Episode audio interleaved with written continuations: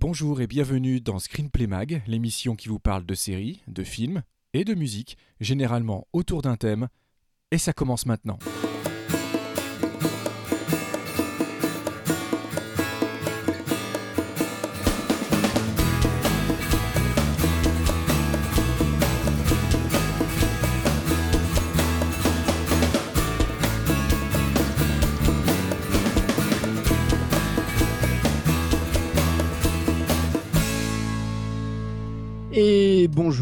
Et bienvenue pour euh, ce second épisode de Screenplay euh, Nouvelle Mouture, toujours accompagné euh, de Vivien Lejeune. Bah, bonjour Vivien déjà, rebonjour. Salut. Salut, Salut. c'est ça. Salut Christophe, salut tout le monde, c'est Renou. C'est Renou pour une émission qu'on va dire Groovy C'était magnifique, on l'avait pas répété, c'était magnifique, c'était génial. Je crois que c'est pour ça qu'on fait cette émission ensemble.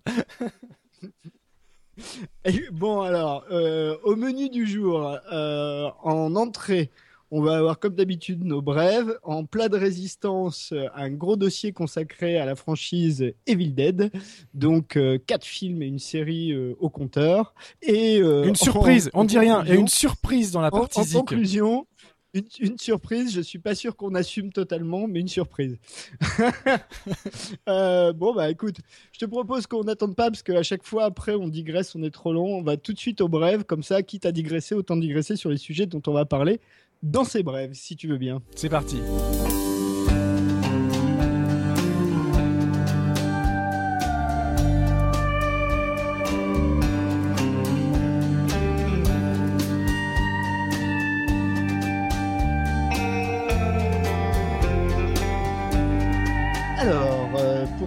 Euh, je petit rappel quand même euh, du principe, hein, ces brèves sont pas des news, hein, puisqu'on ne sait pas du tout quand euh, le podcast va être publié, et encore moins quand vous l'écouterez. Donc, les choses ne sont pas forcément datées, même si au moment où on les enregistre, elles sont plus ou moins vaguement de l'actualité. Donc, pardon d'avance, c'est plutôt notre avis au moment où on enregistre. Après, euh, on peut se planter, on peut dire des conneries, euh, on peut parfois faire des mea culpa, mais euh, en général, on le fait pas. mais voilà. Voilà. Après, notre, après, notre volonté, c'est, on va essayer vraiment de, de s'accrocher et de vous proposer le podcast de manière le plus, la plus régulière possible. C'est vraiment notre volonté, en tout cas. On fera, on fera, on fera notre plus maximum pour y, pour y parvenir. Le, le- le maxi maximum. Bon, on attaque tout de suite avec, euh, bah tiens, avec toi, Vivien, avec. euh, euh, oh bah tiens, là en plus, je sais qu'on va probablement pas être totalement d'accord. C'est ça, pour une fois. Euh, euh, tu vas nous parler d'une série, je pense, qui est passée euh, cette saison sur la Fox. C'est passé cette saison sur la Fox, c'est passé en février sur M6 et c'est sorti, alors à l'heure où on enregistre le mois dernier, c'est sorti courant juin, euh, en DVD, Blu-ray. Je parle bien évidemment de la saison 10 de X-Files. Voilà, le retour, tant attendu ou pas, ça dépend des cas. Euh, bah, juste pour dire que d'abord donc le, Blu-ray est sorti, que la qualité est assez merveilleuse. hein. Je, l'ai- acheté, Euh, donc j'ai visionné euh, quelques quelques parties d'épisodes parce que finalement je les ai encore bien en tête, donc je vais pas les revoir tout de suite. Mais j'ai surtout regardé les bonus. Il y en a pas mal, plutôt de qualité, avec des, des, des interviews d'à peu près tout le monde. Donc ça éclaire pas mal sur les intentions générales et ça décortique les intentions de chaque épisode. C'est ça qui est intéressant aussi. Euh, après, grosso modo, euh, moi, malgré que je sois très très nuancé sur euh, sur cette saison et en particulier en particulier sur sa deuxième partie de, de saison. En même temps, il y a que six épisodes, donc c'est vite on a fait on a vite fait le tour.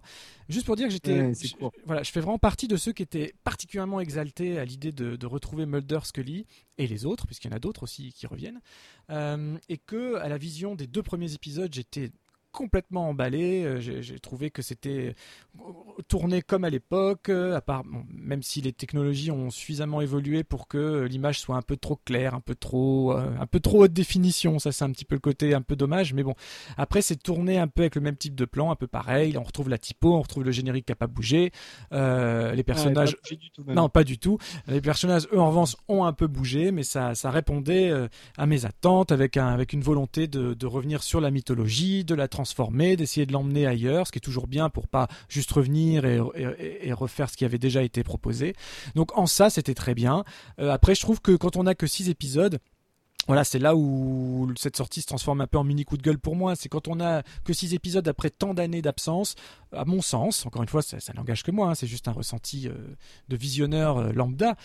J'estime qu'on n'a pas le droit de, voilà, de faire des digressions qu'on aurait pu se permettre sur une saison de 20 ou 22 épisodes. Je pense par exemple à l'épisode comique euh, qui est par ailleurs un bon épisode, hein, je trouve plutôt marrant, bien écrit. Ah voilà. Mon, préféré. Il est, il est, très très très bien, mais quand on n'a que six épisodes à jouer pas et surtout qu'on n'est pas sûr de revenir pour une saison 11, en tout cas au moment où on tourne, est-ce qu'on a vraiment le temps à perdre avec ce type d'épisode. Je l'ai bien aimé encore une fois, il m'a fait marrer, bien, il est bien foutu, il est rigolo, tout ça, mais bon, euh, voilà. Et est-ce qu'on a le droit aussi de finir euh, sur un énorme cliffhanger, peut-être le plus gros cliffhanger qu'ait connu toute la série, alors qu'au moment où on tourne ce cliffhanger, on n'est pas sûr, rien n'est signé, on n'a pas eu les, les retours d'audience, on n'est pas sûr de revenir. Donc là où dans les bonus, Chris Carter et toute la troupe arrête pas de nous expliquer que c'est grâce aux fans, pour les fans, conçu pour les fans, etc., que, cette nouvelle saison est, née. Ben, malheureusement, je suis pas d'accord. Je pense vraiment qu'ils l'ont fait plus pour eux que pour autre chose, parce que j'ai pas eu tant que l'impression que ça qu'ils étaient à l'écoute des fans. Alors, je suis pas en train de dire que ce soit les fans qui devraient écrire les fictions, pas du tout. Ça reste au créateur de proposer des choses. Mais là, je pense quand même qu'il s'est quand même planté sur, euh, d'abord sur sa présomption à revenir une saison de plus, même si depuis euh, la Fox a plus ou moins annoncé ça pour 2018, sauf que dans la foulée, trois jours après, Gillian Anderson disait elle-même qu'ils n'avaient pas été contactés, contactés qu'il fallait pas que la Fox s'emballe et que personne s'emballe, etc. Donc on va, on est déjà en retour à la case départ, à savoir se fera, se fera pas, à gros coup de pognon, à pas gros coup de pognon, tout ça par des gens qui pourraient très bien le tourner pour un dollar symbolique tellement ils sont blindés. Ça c'est mon petit coup de gueule personnel. Voilà. Mais moi j'ai été très frustré de cette fin d'un épisode que j'ai trouvé plutôt bon et, et un cliffhanger que j'aurais trouvé excellent si j'avais été sûr de les retrouver en janvier prochain, ce qui n'est pas le cas. Et puis un coup de gueule énormissime sur l'épisode 5. Voilà, qui est l'épisode qui traite euh, qui traite de terrorisme. Je l'ai trouvé totalement déplacé dans le cadre d'une série comme X-Files, très très mal tourné. Euh, vraiment, j'ai trouvé les plans très moches, l'interprétation de Duchovny souvent singée, euh, mélanger une intrigue aussi puissante qu'un terroriste qui se fait exploser euh, pour ses convictions religieuses et puis qu'on s'apitoie sur le sort de sa mère à lui plutôt que sur le sort des victimes même si je suis d'accord faut compatir c'est faut réfléchir c'est pas faut pas simplement faire une une euh, voilà, y a, tout n'est pas tout n'est pas blanc, tout n'est pas noir. C'est on est bien évidemment que c'est pas c'est pas ça le, le cœur du débat, mais justement mélanger ça avec une espèce d'intrigue de champignons hallucinogènes pour pouvoir communiquer avec le terroriste qui est dans le coma. bah, je suis désolé, c'est c'est mal tourné, c'est mal c'est malvenu et c'est vraiment pas intelligent. J'ai trouvé cet épisode balourd, j'ai trouvé cet épisode très moralisateur. Euh, et personnellement, c'est bête à dire, mais je me suis senti insulté en tant que, en tant que spectateur d'abord, en tant que que voilà que citoyen euh, d'un pays qui s'est fait qui a été touché très très sévèrement il y a pas longtemps.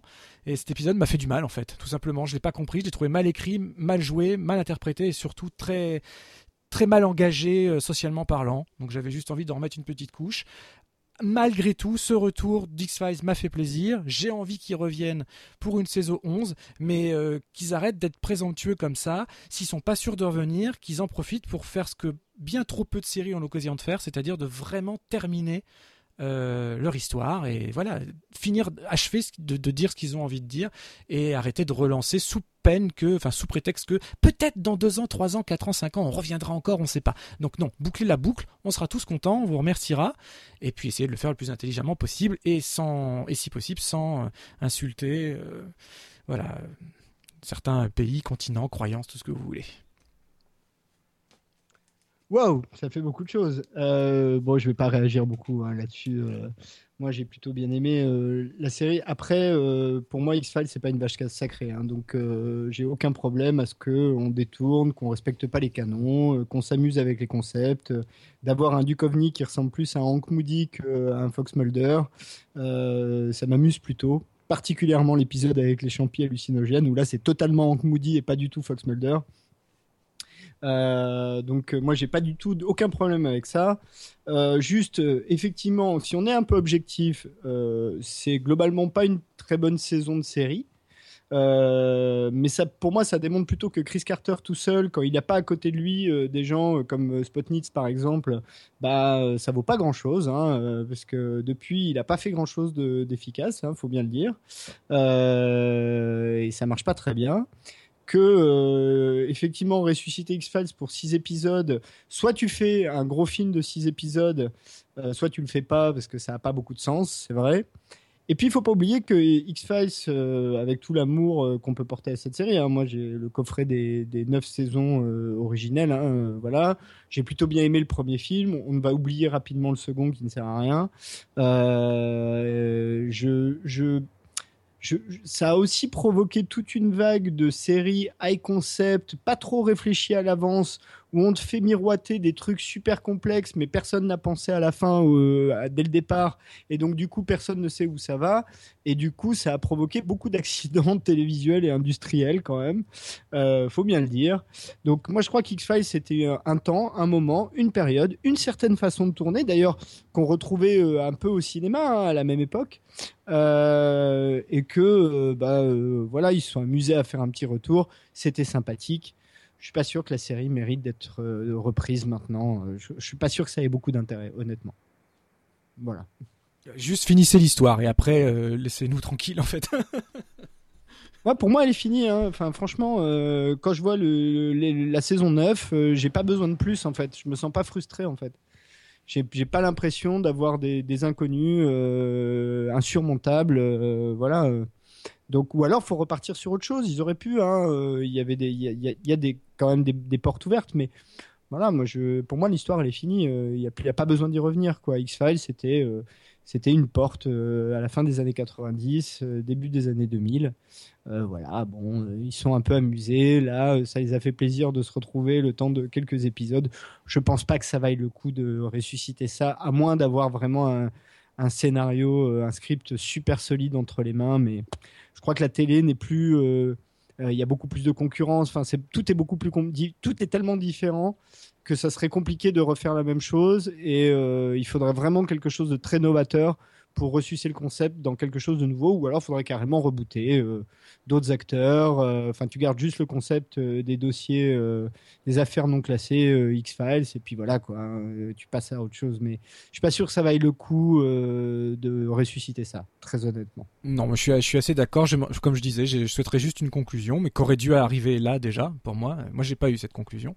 voilà, c'est tout. Après, ben, on verra bien en 2018. L'avenir nous dira si la vérité est toujours ailleurs, ou s'il faut se contenter de cette là bah, D'ailleurs, puisqu'on parlait de, de ressusciter, euh, on, va, je, vais, je vais amener ma brève, euh, puisqu'il y a, il y a un autre, alors c'est un film là qui va être adapté en série, puis c'est un vieux film, hein, puisqu'il doit dater de, je sais plus, 73 euh, 74. Oui, c'est ça, c'est début 70, ouais. Euh, film de Michael Crichton. D'ailleurs, euh, je pense que c'est son seul film en tant que réal ou un des rares.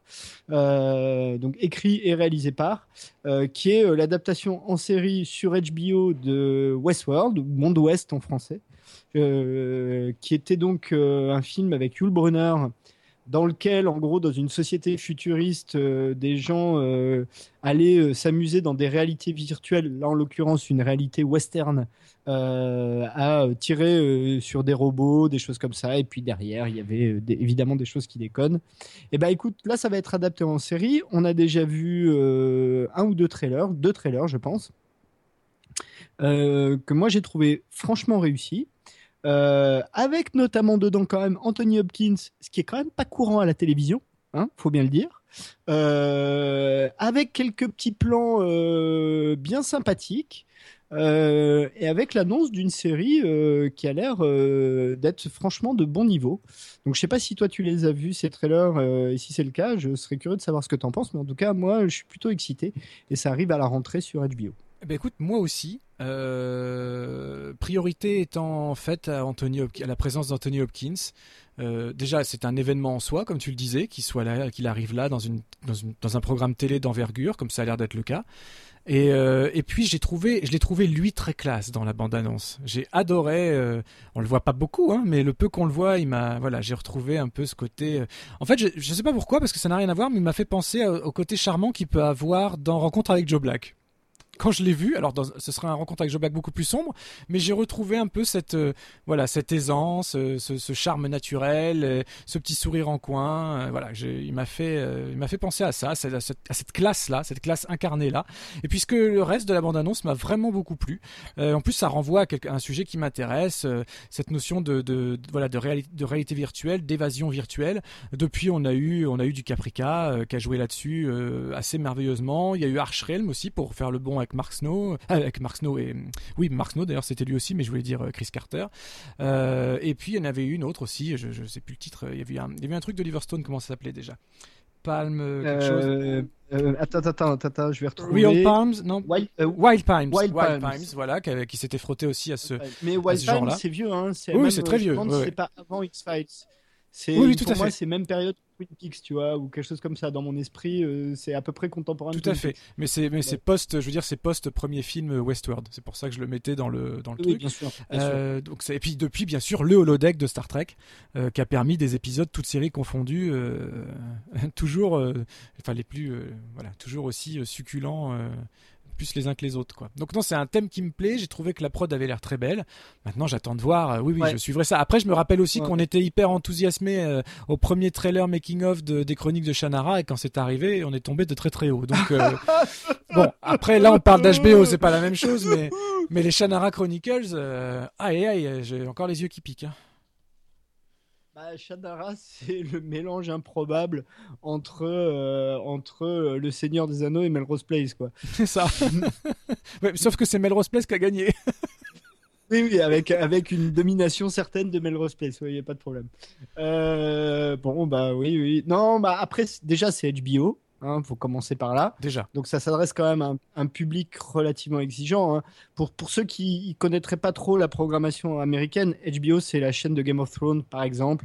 Euh, c'était la chaîne, euh, si je dis pas de bêtises, des Sopranos. Euh, c'était la chaîne de Boardwalk Empire. Enfin, c'est une, une, chaîne qui a quand même certaines exigences de, de qualité. Oui, ou même dans ses comédies, tu vois, Sex and the City, c'était c'était eux aussi. Enfin, il y a des voilà, il y a plein de dans, chaque genre, je pense que dans chaque genre différent. Silicon Valley. Ouais, ouais. Il semble euh, que j'aime beaucoup moi par ailleurs. Puis il y a un petit truc qui s'appelle Game of euh, Thrones aussi, je crois. Oui, je l'ai dit. Euh, ah, Game tu l'as dit, ouais. J'ai dit, ouais, Game of Thrones. Mais bon, voilà, donc ils sont capables de mettre 100 millions de dollars pour une saison de Game of Thrones. S'ils en mettent que ne serait-ce qu'un tiers sur Westworld, bon, euh, déjà, ils sont capables de se payer Anthony Hopkins. Je pense pas que Anthony Hopkins euh, soit le, plus, euh, le plus bon marché des acteurs de télévision. donc bon, on verra. Mais moi, de ce que j'en ai vu, en tout cas, bon, j'ai plutôt, je pense que ça peut aller dans la bonne direction. Une série dont on n'a pas parlé, auquel ça m'a fait un petit peu penser aussi, c'est une série de Josh Whedon, c'est Dollhouse. Euh, qui capitalisait un petit peu sur euh, le même genre de choses. Enfin, en tout cas, du côté des, des personnages euh, de la réalité virtuelle. De ce qu'on semble comprendre dans le trailer des personnages de la réalité virtuelle. Qui sont censés être des personnages artificiels, mais visiblement, il y a un truc un peu bizarre avec ces personnages-là. En tout cas, dans le trailer, on voit des choses de cet ordre-là. Euh, bah on, fait, on fait le plein de séries, hein, puisqu'on n'a que des séries dans nos brèves. Oui, on n'a pas fait exprès. Encore fait exprès. Non. Mais écoute, juste pour dire, comme on va parler, comme on a un, contenu euh, plutôt horrifique qui nous attend euh, juste après ces brèves, je me suis dit tiens, allez, j'ai vu, j'ai vu un pilote moi la semaine dernière, j'ai vu le pilote d'une série qui s'appelle Outcast. Alors, Outcast, c'est américain. Ouais, c'est Cinemax, c'est américain, même si dans le rôle principal on retrouve Philip Glenister. Philip Glenister qui est un acteur britannique absolument génial qu'on a découvert, enfin en tout cas que moi j'ai découvert dans Life on Mars, euh, qui est une série qui était chère à mon cœur aussi euh, de, de, son temps. Euh, et là, on est vraiment dans le cadre d'une série horrifique. Alors encore une fois, j'ai vu que le pilote, mais il m'a bien embarqué. Et c'est une histoire d'exorcisme. Euh, et ce qui est rigolo, c'est que euh, Outcast arrive juste avant la refonte justement de L'Exorciste en version série télé et que bah, ça démarre sur euh, un, enfant. Là, c'est plus une, c'est plus une jeune fille, c'est un jeune garçon qui est possédé dans sa chambre et auquel un exorciste chevronné et un jeune homme au passé trouble, euh, tous les deux vont, vont, vont, unir leurs forces, on va dire, pour euh, essayer d'exorciser ce, jeune homme et comprendre ce qui, ce qui se passe, d'où vient le mal, etc. Et bah, ma foi, juste pour dire que j'ai trouvé ça vraiment très efficace, très bien tourné, c'est un petit peu violent. Toute la scène d'ouverture pré-générique où on voit juste le petit garçon en train de se faire posséder euh, et de commencer à péter un peu les boulons. Est plutôt, euh, plutôt plutôt gore, plutôt bien trash. Et voilà, le, tandem marche bien entre Philippe Guinister et puis euh, donc le jeune acteur qui s'appelle Patrick Fugit. Euh, et puis c'est un personnage, on découvre qu'il a un passé euh, très très trouble. Il vit isolé dans, dans une maison, il sort presque pas. Sa mère, tout le monde pense qu'elle est devenue folle, mais nous on commence à comprendre qu'elle aurait été possédée, peut-être par le même démon qui lui en voudrait à lui. Enfin, il y a un petit côté supernatural d'ailleurs, qui, comme s'il était pourchassé, sauf qu'il n'y a pas le côté fun d'un supernatural. donc moi je voilà, je, juste sur la mm. base du pilote pour l'instant, je conseille. Et puis ça permettait de d'amener un petit peu d'horreur à la télévision avant de, de parler euh, d'Evil Dead euh, d'ici quelques minutes. Voilà, c'est tout. Bah écoute, moi j'ai pas, toujours pas vu euh, Outcast, donc euh, je peux pas en dire grand chose. Juste, je vais en profiter pour dire que de à peu près toutes les séries euh, qui sont prévues euh, pour l'année prochaine, je crois que l'Exorcist est probablement une de celles sur lesquelles je mise pas un copec. pour moi, le potentiel série de l'Exorcist c'est quasiment néant. Bah, je dirais que c'est le même potentiel que Damien, et on a vu ce que ça donnait. Oui, donc néant.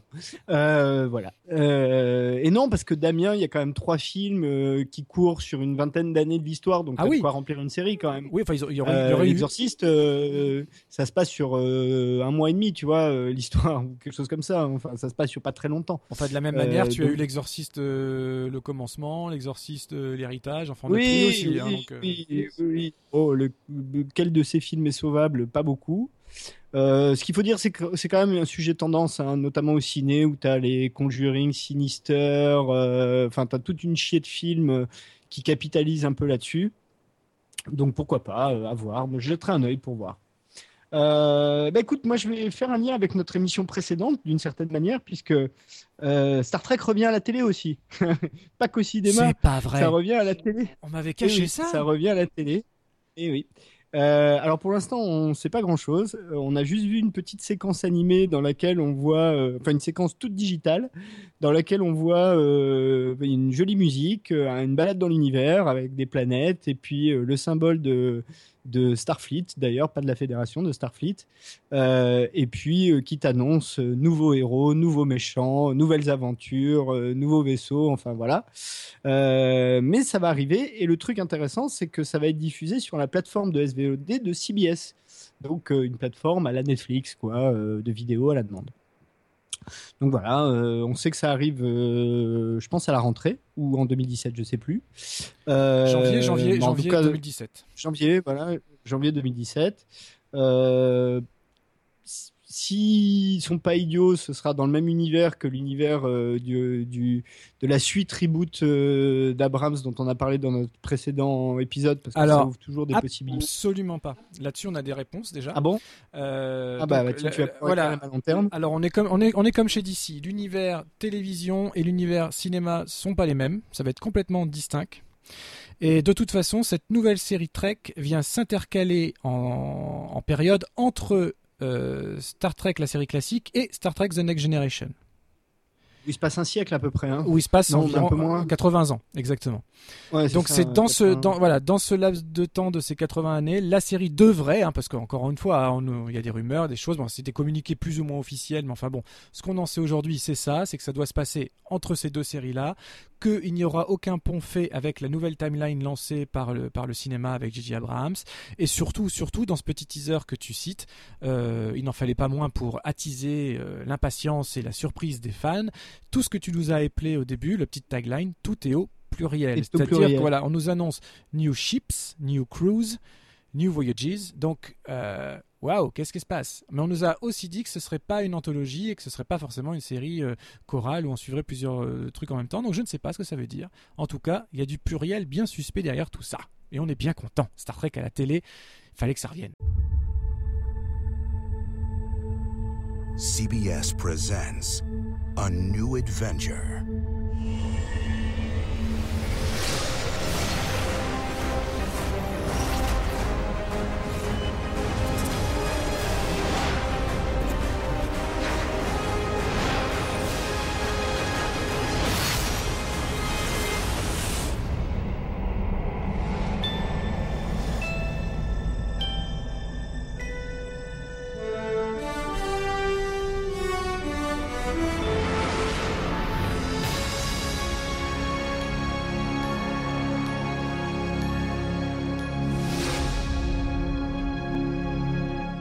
Depuis Enterprise. Hein. Il n'y avait pas eu du Star Trek à la télé.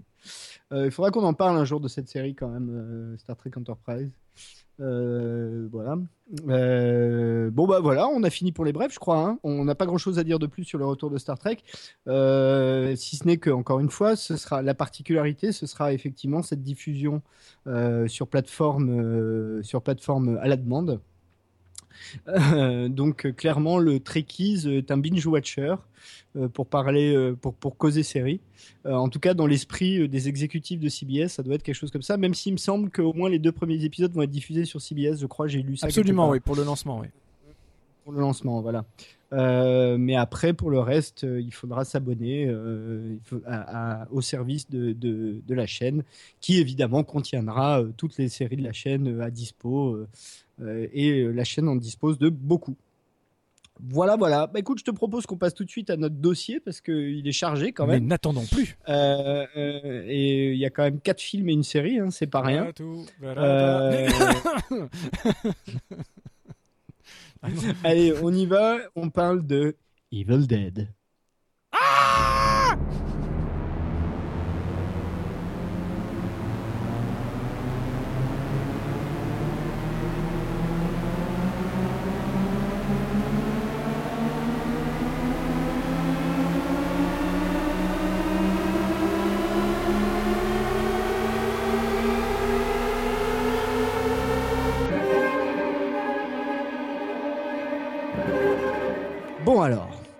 1981, euh, les cinémas du monde entier euh, sont terrifiés euh, devant le tout premier long métrage de Sam Raimi. Faux. quoi? Faux. pourquoi faux Parce que le film n'a pas réussi à être distribué avant 1983. Oui, oui, je sais. C'est vrai. Donc entre 1981 et 1983, Evil Dead va, va s'asseoir une réputation probablement d'être un des films les plus effrayants de son temps. Quand on le revoit aujourd'hui, ça fait doucement rigoler. D'ailleurs, c'est assez amusant, euh, puisque évidemment, hein, ce qu'on voit dans Evil Dead, euh, c'est pratiquement moins gore que ce qu'on peut voir dans le moindre épisode de The Walking Dead, ou quasiment. Euh, donc c'est amusant de, voir la, la, distorsion temporelle. Peut-être avant qu'on rentre directement dans le vif du sujet, il faut quand même rappeler un peu le, les bases du projet. Euh, déjà, le Evil Dead, c'est trois personnes. C'est pas que Sam Raimi. C'est donc Sam Raimi qui écrit euh, et quand on dit écrit le film Evil Dead, pour lui, c'est en gros hein, euh, un bouquin démoniaque ou une bande de jeunes qui va, enfin une bande de jeunes qui va passer le week-end dans une cabane au fond du jardin, enfin au fond des bois, pardon. il trouve un bouquin démoniaque, ça réveille des démons et après c'est du sang, des tripes et des, des, trucs qui font peur. Ça c'est le, le scénar de Sam Raimi. Euh, euh, c'est Bruce Campbell euh, qui, avant ça était taxi, donc quand même, dans la vie, hein, et voilà. et Robert Tapper, qui était le, copain de chambré de Sam Raimi à la fac, qui finit par produire le film, sachant que les trois en fait n'avaient que qu'une frayeur dans la vie, c'est d'avoir des carrières de losers absolus. Ils étaient sur le point de les avoir. Ils se sont dit bon bah tiens, on va faire un film.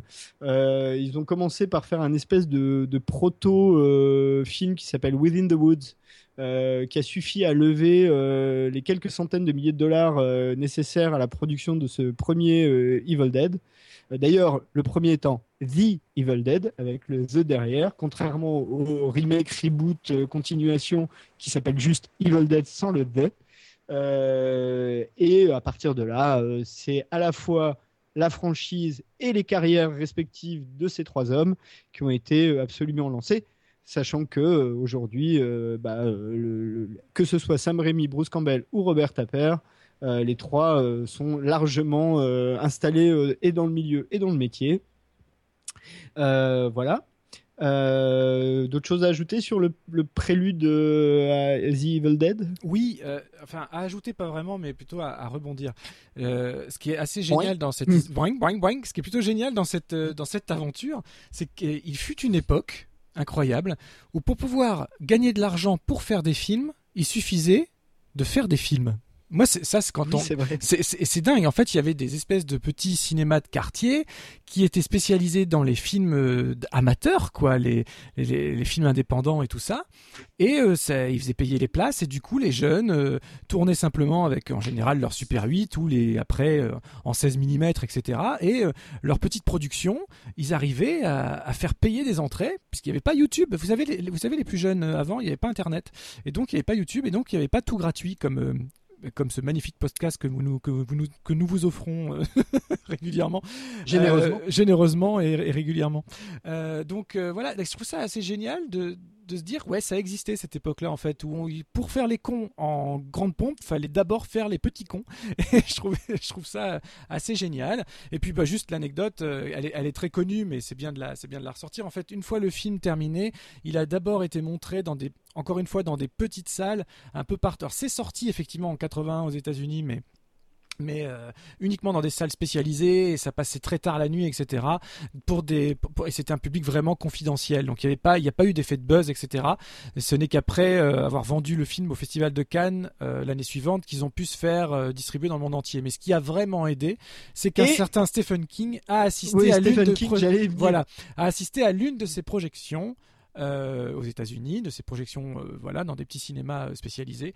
Et dans une, dans le cadre d'une interview qu'il a accordée, il a dit tout le bien qu'il pensait de ce petit film et de ce petit réalisateur Non, non, inconnu. il a fait une critique, c'est pas une interview. Ah, c'est pas une interview. Je croyais il qu'il avait répondu à une interview. Il- Non, non, il a rédigé une critique pour. C'est pire que ça, il a rédigé une critique pour dire tout le bien qu'il pensait de The Evil Dead. Voilà, donc c'est encore plus fort. Mais bien joué Sam Raimi, quoi. Et, euh, et ça, ça, ça a vraiment lancé la carrière du film et permis sa distribution à l'international. Comme quoi, hein, on peut rêver. Des Ah fois. non, non, mais euh, c'est. Alors, The Evil Dead, ce qui est intéressant, c'est que c'est vraiment une success story. Mais quand on revoit le film, encore une fois, j'ai dit euh, le côté effrayant, bon, ça fait un peu rigoler maintenant. Mais euh, on comprend pourquoi. Parce que bah, quand on est fauché, il faut avoir des idées. Et clairement, Sam Raimi, c'est un mec qui en avait plus, plus qu'à en revendre.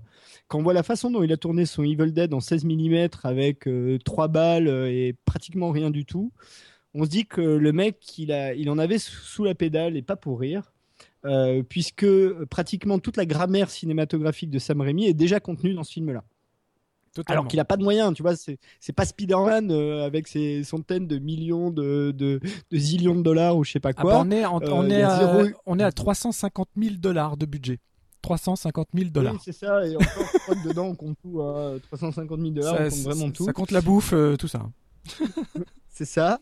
Euh, une bande de mecs qui, euh, en gros, se destinaient à être des losers. hein. Quand tu lis leurs histoires respectives, les interviews, euh, s'ils n'avaient pas eu ça, Bruce Campbell avait quitté la, fac et était taxi, hein, je le redis. Il y en a un qui allait finir dans le magasin de son père et l'autre, je sais plus, un truc à la con, mais, mais vraiment des, des gens qui se destinaient à avoir les vies les plus mornes possibles, qui ont quand même mis de l'énergie avec des histoires rocambolesques. hein. Ils sont payés des costumes pour aller démarcher des producteurs pour faire genre, euh, exécutif. Quoi. Donc t'imagines des mecs de 20 ans avec des costumes où ils étaient un petit peu pas trop bien dedans, euh, un Bruce Campbell dont aujourd'hui on connaît le caractère qu'il y a derrière. Alors il se voit pas beaucoup dans le premier Evil Dead, mais on imagine que le personnage était déjà bien là, au moins dans le privé. Enfin, ça devait être assez rocambolesque, quoi, leur histoire. Euh, ils étaient du Massachusetts, je crois. Enfin, il me semble. Bref, c'est une histoire incroyable. Et pour moi, The Evil Dead, pendant longtemps, Ils étaient étudiants tous été- ensemble dans le Michigan. dans le Michigan, pas le Ouais. Massachusetts, Mm. le Michigan. Je savais bien que c'était un truc commençait par M. euh, bon. Euh, le Maine, c'est facile, c'est Stephen King, ça, Voilà. ça c'est facile, mais alors pour le reste, après, c'est compliqué. Euh, et moi, pour moi, The Evil Dead, pendant longtemps. Non, non, pardon, je dis des bêtises. été- En plus, je dis des bêtises. Pardon, l'action vient, l'action se situe autour du Michigan. Les, les, les personnages viennent du Michigan. Je suis en train de dire n'importe quoi. Vas-y, excuse-moi, je te couperai plus. Bon, c'est pas très grave, de toute façon. On s'en fout. on s'en fout, l'histoire reste, reste la même. T'as déjà un. un- un- ces gens-là, euh, ils étaient. euh, c'est encore plus incroyable que euh, même un, un To Be Hopper et son massacre à la tronçonneuse, parce que bon, To Be Hopper, il y a quand même derrière. Enfin, il y a Denis. Donc c'était un petit peu différent. Denis était déjà bien installé. Fou furieux, certes, mais bien installé. C'est vraiment le un des films avec peut-être le travail qu'a fait Peter Jackson euh, au début avec son Bad Taste. Pour moi, c'est assez similaire d'ailleurs. Hein. Bad Taste, je crois qu'il a mis 4 ou 5 ans hein, pour le faire en tournant que les week-ends et voilà, en se faisant des steadicam avec des, des euh, comment dire, des, des bras de, de, tu sais, de ces lampes de bureau euh, Oui, tout à fait, qui ouais. sont voilà, il s'est fabriqué des vrais fausses steadicam comme ça, enfin des trucs incroyables. Bah pareil, là par exemple pour faire les travelling, ils utilisaient une mo- mobilette euh, pour faire ces, fameux travelling ultra rapides à la Sam Raimi, qui faisait des super gros plans. Enfin, il y, a- toute une grammaire cinématographique. Mais peut-être avant de rentrer là-dedans, peut peut-être dire de quoi ça parle, euh, The Evil Dead. oui, si tu Parce veux. que je l'ai résumé rapidement. Oui, bah en même temps, t'as euh, tout dit, comme on dit. Euh, tiens, pendant que pendant que tu parlais, j'ai vérifié, je disais pas de bêtises, ils sont ils sont bien du Michigan et c'est pour ça que leurs personnages sont Michigan, du Michigan aussi. Tout le monde est du Michigan. Allez, Oui, voilà, c'est logique. tourné à domicile. Jouer à domicile, c'est normal. Voilà. Bah, ils avaient pas un rond, ils avaient pas un rond. hein, euh. Donc ils sont, je crois que c'est quatre jeunes, hein, euh, il me semble, euh, qui euh, passent le week-end euh, dans une euh, cabane dans les bois. Euh, ils Ils trouvent sont un cinq, bouquin. ils sont euh, cinq, recouvert- parce qu'il y a sa Cinq, sœur cinq, aussi. cinq. Ouais, il y a deux couples et puis il y a Oui, sa- la sœur de H. Euh, donc ils trouvent un bouquin euh, recouvert de peau humaine, euh, voilà, qui s'amuse à lire à haute voix. Ça déclenche euh, le, le- comment dire euh, les, les, les sept plaies des enfers. en fait, précisément, ça fait venir ce qui va s'appeler plus tard des Deadites, puisque là, euh, depuis, euh, toute la mythologie a été largement développée, mais à cette époque-là, c'était juste des espèces de gros démons pas beaux. Euh, et notamment euh, avec quelques séquences choc euh, particulièrement euh, virulentes, notamment une séquence où et qui est assez, en avant dans le film, où tu as un des personnages qui se fait violer par une forêt. Euh, donc voilà, Euh, c'est une séquence qui a un peu choqué à l'époque. Et surtout avec cette idée de Sam Raimi qui est euh, de, en gros, retarder, l'orgasme le plus longtemps possible parce qu'une fois que ça commence, ça s'arrête jamais jusqu'à la fin. Il faut que ce soit euh, du sang, des tripes jusqu'à la fin. En gros, hein, c'est ça le principe. Euh, alors l'idée du bouquin, ça lui est venu parce que l'année où il a tourné The Evil Dead, il était étudiant en littérature, il avait étudié Lovecraft, et donc dans la mythologie de Lovecraft, il y a cette idée de Necronomicon qui est ce livre des morts recouvert de peau humaine qui rend les gens qui le lisent complètement fous, euh, etc. Donc c'est venu de là. Et pour le reste, eh ben, le gars, il s'inspirait en gros euh, de, de- des bons vieux films d'horreur. hein. Il était dans les années 80, donc il a eu toutes les années 70 avec tout un tas de, de- films assez sanglants euh, pour s'inspirer. En termes de scénar, parce qu'en revanche, en termes d'image, c'est vraiment quelque chose de bien à lui. Et à mon avis, c'est ce qui a fait le succès du film. Ah bah c'est Euh, Ouais, ça peut être que ça. Ça peut être que ça, euh, même si effectivement il fait peur, hein, et que pour l'époque les effets spéciaux étaient vraiment gory, quoi.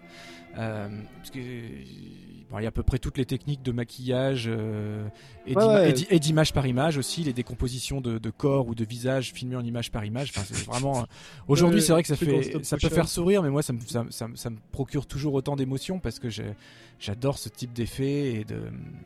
En fait, c'est à la fois non crédible et en même temps, c'est tellement inventif que tu trouves ça beau, quoi. Enfin, moi, c'est l'effet que ça continue de me, de me faire et qui fait que Ah je non, peux mais moi, quand j'aime bien, j'aime bien revoir le film. euh, Eh non, mais il fait plus peur, c'est clair. peur Bah non, il, plus il du tout. fait pas peur du tout, quoi. Du tout. Euh, en revanche, euh, cinématographiquement parlant, c'est super intéressant, quand surtout quand tu considères les moyens qu'ils avaient, quoi. Bah. C'est incroyable le, travail de Sam Raimi. C'est- là, c'est vraiment Sam Raimi pour le coup. C'est une claque. Et au-delà du cadrage, il y a un montage dynamique assez bluffant pour ce type de cinéma à l'époque. Parce que quand on regarde Ah oui, oui, euh, les films, les canons du film d'horreur, même, même, même, même, même les plus grands, hein, tu prends le Halloween de Carpenter, en termes de montage pur, euh, les plans sont assez longs, euh, c'est plutôt posé, c'est plutôt calme, etc. c'est Alors même que- un peu chiant. Et c'est euh, même un petit peu chiant pour dire. Je suis plutôt partisan de la version Rob Zombie, mais bon, c'est pas vraiment comparable. Euh, mais en tout cas, quand, quand Evil Ouais, Dead mais a- alors Rob Zombie, qu'on le veuille ou non, euh, c'est peut-être le seul type qui a, euh, c'est un des rares types euh, qui a euh, innové dans le genre euh, sur ces peut-être 15 dernières années. Enfin, voilà. Et peut-être Eli Roth aussi. Alors, Ah on oui, aime, mais on n'aime pas, justement, mais Eli tu- Roth a été chercher des trucs. Justement, tu prêches un converti. Je trouve vraiment que Rob Zombie, c'est vraiment la relève. Et j'ai adoré ces deux Halloween, personnellement. Je les ai vraiment adorés. Donc bon. Moi, je reste un fan absolu de The Devil's Reject, qui Oui, bien est un film Bien qui a sûr. rien d'horrifique du tout. C'est un film qui fait penser à du Peckinpah ou des choses comme ça plutôt. Mais The Devil's Reject, c'est vraiment une grande, grande, grande réussite, quoi. Bref, euh, on digresse. On digresse, on digresse. Petite Non, bah, question. petite Ta réponse. première vision de Evil Dead, Oui, c'était quand et ça t'a fait quoi? Euh, c'était très tôt. Euh, c'était en VHS, bien évidemment. Toujours avec le magasin de papa. Euh, c'était, je crois que je l'ai vu peu de temps avant qu'Evil Dead 2 sorte au cinéma en France. Euh, j'ai dû le voir un an, genre un an avant peut-être, quelque chose comme ça. Euh, quand j'avais entre 10 et 11 ans, quelque chose comme ça. Et j'avais été attiré par la jaquette. Il y avait voilà ce type avec sa tronçonneuse et du sang sur la tronche. Étonnamment, à 10 ans, ça m'a tiré. non, non, c'est dans le 2, je pense. Euh, ouais, je, enfin, il y avait une, euh, il y avait une photo en fait qui me, qui me plaisait bien. Ah, et euh, et voilà. Et j'avais, j'ai vu ça. Et alors, je, honnêtement, je me rappelle plus de mon, ma première visionnage. Je sais que j'avais, je sais que j'avais eu peur parce que j'étais quand même petit. je sais que ça m'avait embarqué. Mais tout le monde dit le premier, il est pas drôle. Et en même temps, si, si je l'ai revu par la suite et tout ça, c'est qu'il m'a fait cet effet-là quand même, de me dire c'est c'est pas un film d'horreur comme les autres, il se passe vraiment quelque chose, il y a une dynamique, il y a une dynamique autre, euh, ce que j'avais déjà vu du vendredi 13, je crois, des choses comme ça. Et euh, et je me souviens avoir juste adoré Evil Dead. Et ce qui est marrant, c'est que la BO d'Evil Dead de Joseph Loduca est vraiment une des toutes premières que je me suis acheté alors que j'étais à très jeune ado. C'est quand même pas le type d'album que tu t'achètes à cet âge-là. Et euh, j'ai eu très très tôt la BO d'Evil Dead euh, que j'avais, euh, que j'ai adoré avec ces espèces de pincements. Voilà, il pinçait les cordes et tout ça, ça faisait des bruits d'un peu partout. Je trouvais ça génial. et puis j'ai été, ouais, je me rappelle plus à quel moment j'ai été fasciné par la caméra. Euh, mais euh, enfin tous ces plans de travers, euh, ces, ces, gros plans sur le visage, comme tu disais, enfin c'est ça qui c'est ça qui me reste.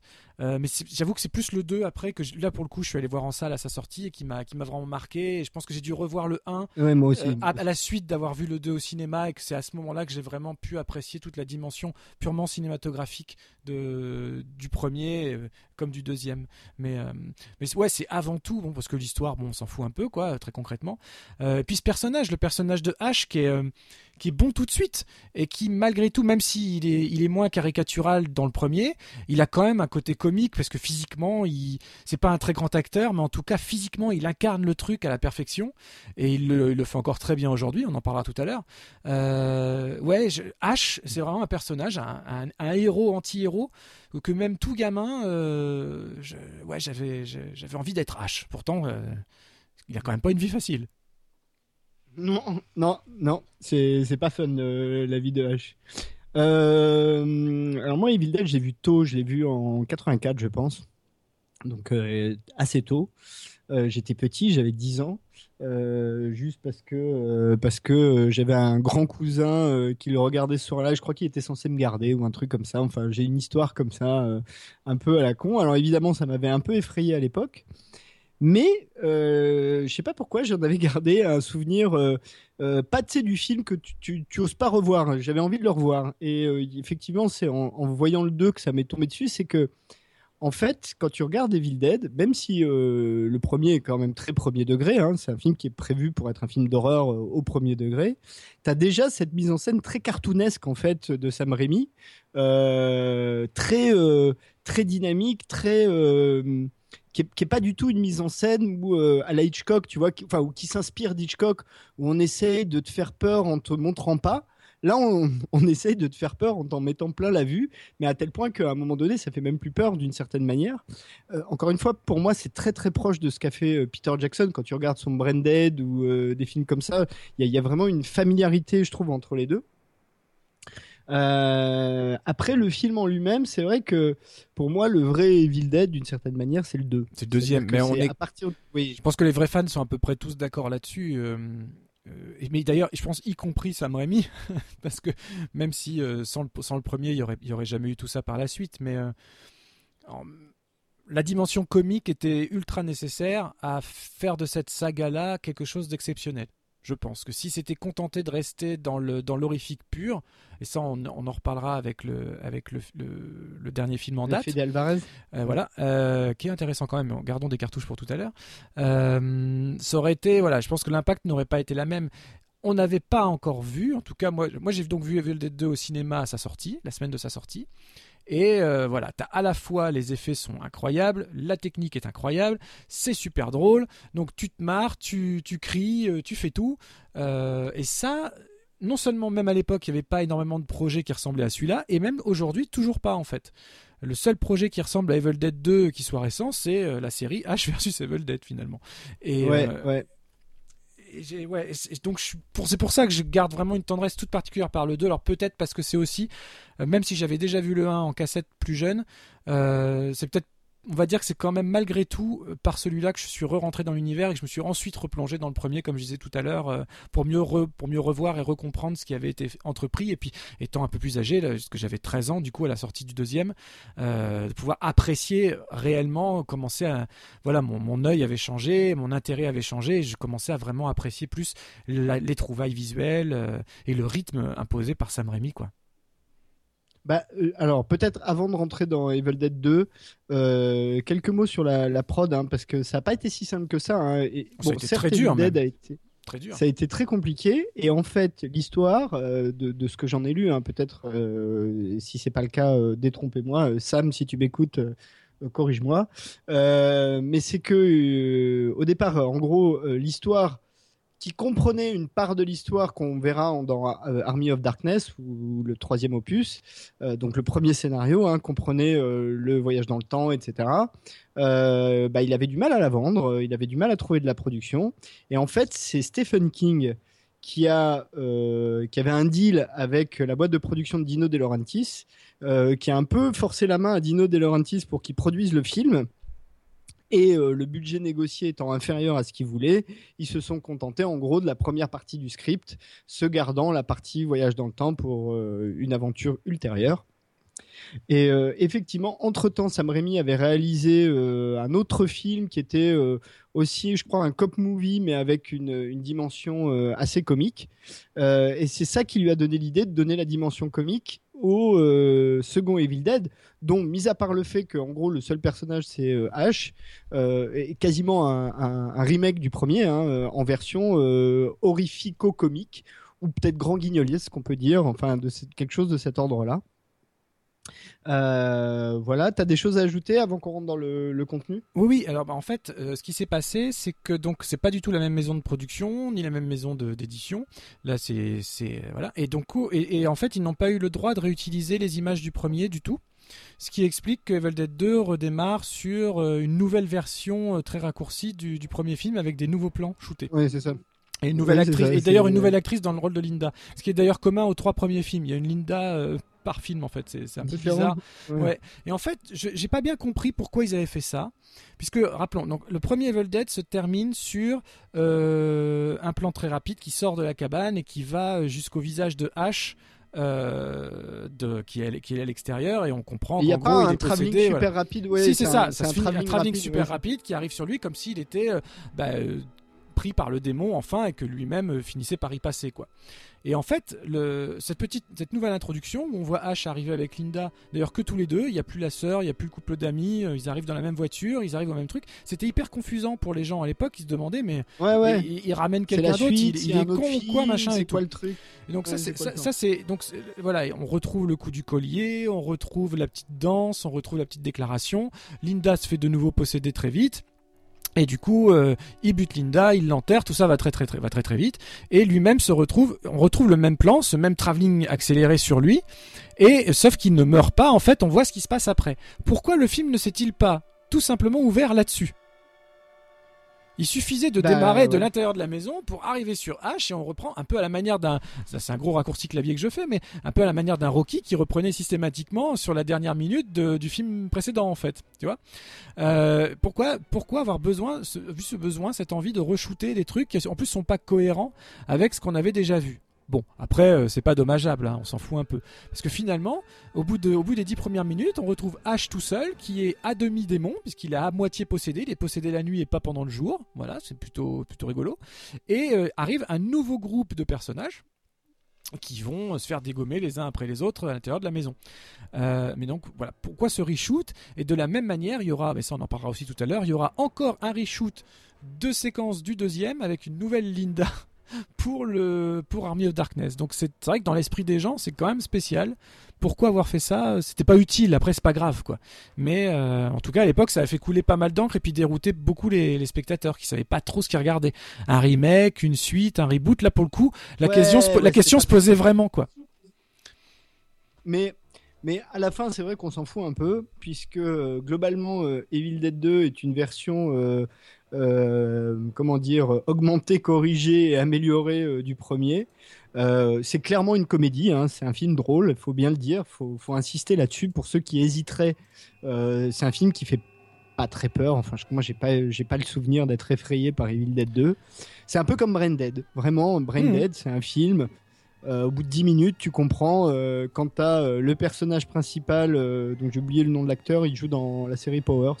Non, c'est pas lui qui joue dans la série Powers, je dis des conneries, mais en tout cas, le personnage principal qui balade le bébé zombie dans un berceau avec des fils barbelés, enfin, tu vois, tu comprends tout de suite le ton, quoi. C'est assez drôle. Bah là, par exemple, quand t'as euh, Ash qui se coupe la main, la main qui commence à se balader toute seule et qui lui fait un gros doigt avant de se, avant de se barrer, tu comprends le ton du film, quoi. Oui, ou bien le cadavre, de, le cadavre de Linda qui lui fait la petite danse avec la tête qu'elle fait rouler. Enfin, Ah oui, oui. c'est- enfin, oui, oui, c'est oui. complètement délirant, avec mais des petits sons, euh, voilà. des petits sons. euh, avec sa petite voix très aiguë. Enfin, elle se dodeline en fait. Oui, elle dodeline euh, complètement. Mais c'est super. Il y a des, il y a Des. En fait, chaque plan est, chaque plan est hyper pensé et, et graphiquement c'est très très beau quoi. Au début, il y a cette scène où il remonte dans la voiture, il essaye de se barrer. Euh, Donc il est encore une fois, on a un travelling bas parce que le démon est simulé par un travelling qui suit ou qui va vers les choses. Oui, toujours. Et il arrive devant le pont qui est, qui est complètement cassé. Et euh, c'est un, un plan juste magnifique en fait, d'éclairage, de fumée. En fait, il n'y a rien de réaliste, absolument rien, mais c'est tellement graphique, c'est tellement beau que du coup, même le jeu de, de, de, de Bruce Campbell, qui est complètement grossier hein, sur Evil Dead 2, euh, il surjoue au possible, justement, il crie non comme ça devant le Ah, pont. il, enfin, crée, il crée, euh, il crée quoi. Voilà, on- c'est là où il crée vraiment Exactement. le- le- On est dans le- un personnage. on est vraiment dans un film même pas comique, on est dans un film burlesque, presque Monty Pythoniesque par certains aspects, mais gore. Voilà. Et, euh, et je- enfin moi, je- moi ça, ça continue à marcher super bien euh, aujourd'hui. Même si alors, pour le coup les restaurations Blu-ray sont tellement magnifiques, tellement claires que ça enlève un petit côté sale. un petit côté sale, il y a plus de grains, il y a plus rien, ça fait vraiment bizarre hein, sur le premier et le deuxième euh, Evil Dead en Blu-ray. Ah, fais nous fais pas la séquence vieux con. Non non non, mais c'est vrai que du coup ça fait encore moins peur. Non, non, mais de toute façon, moi, c'est un film qui m'a. Alors, pareil, hein, petite, euh, petite histoire perso, euh, je suis allé le voir au ciné aussi. Alors, pas en 87, hein, j'ai dû le voir l'année d'après. Euh, parce que je me souviens, j'étais un petit peu plus vieux.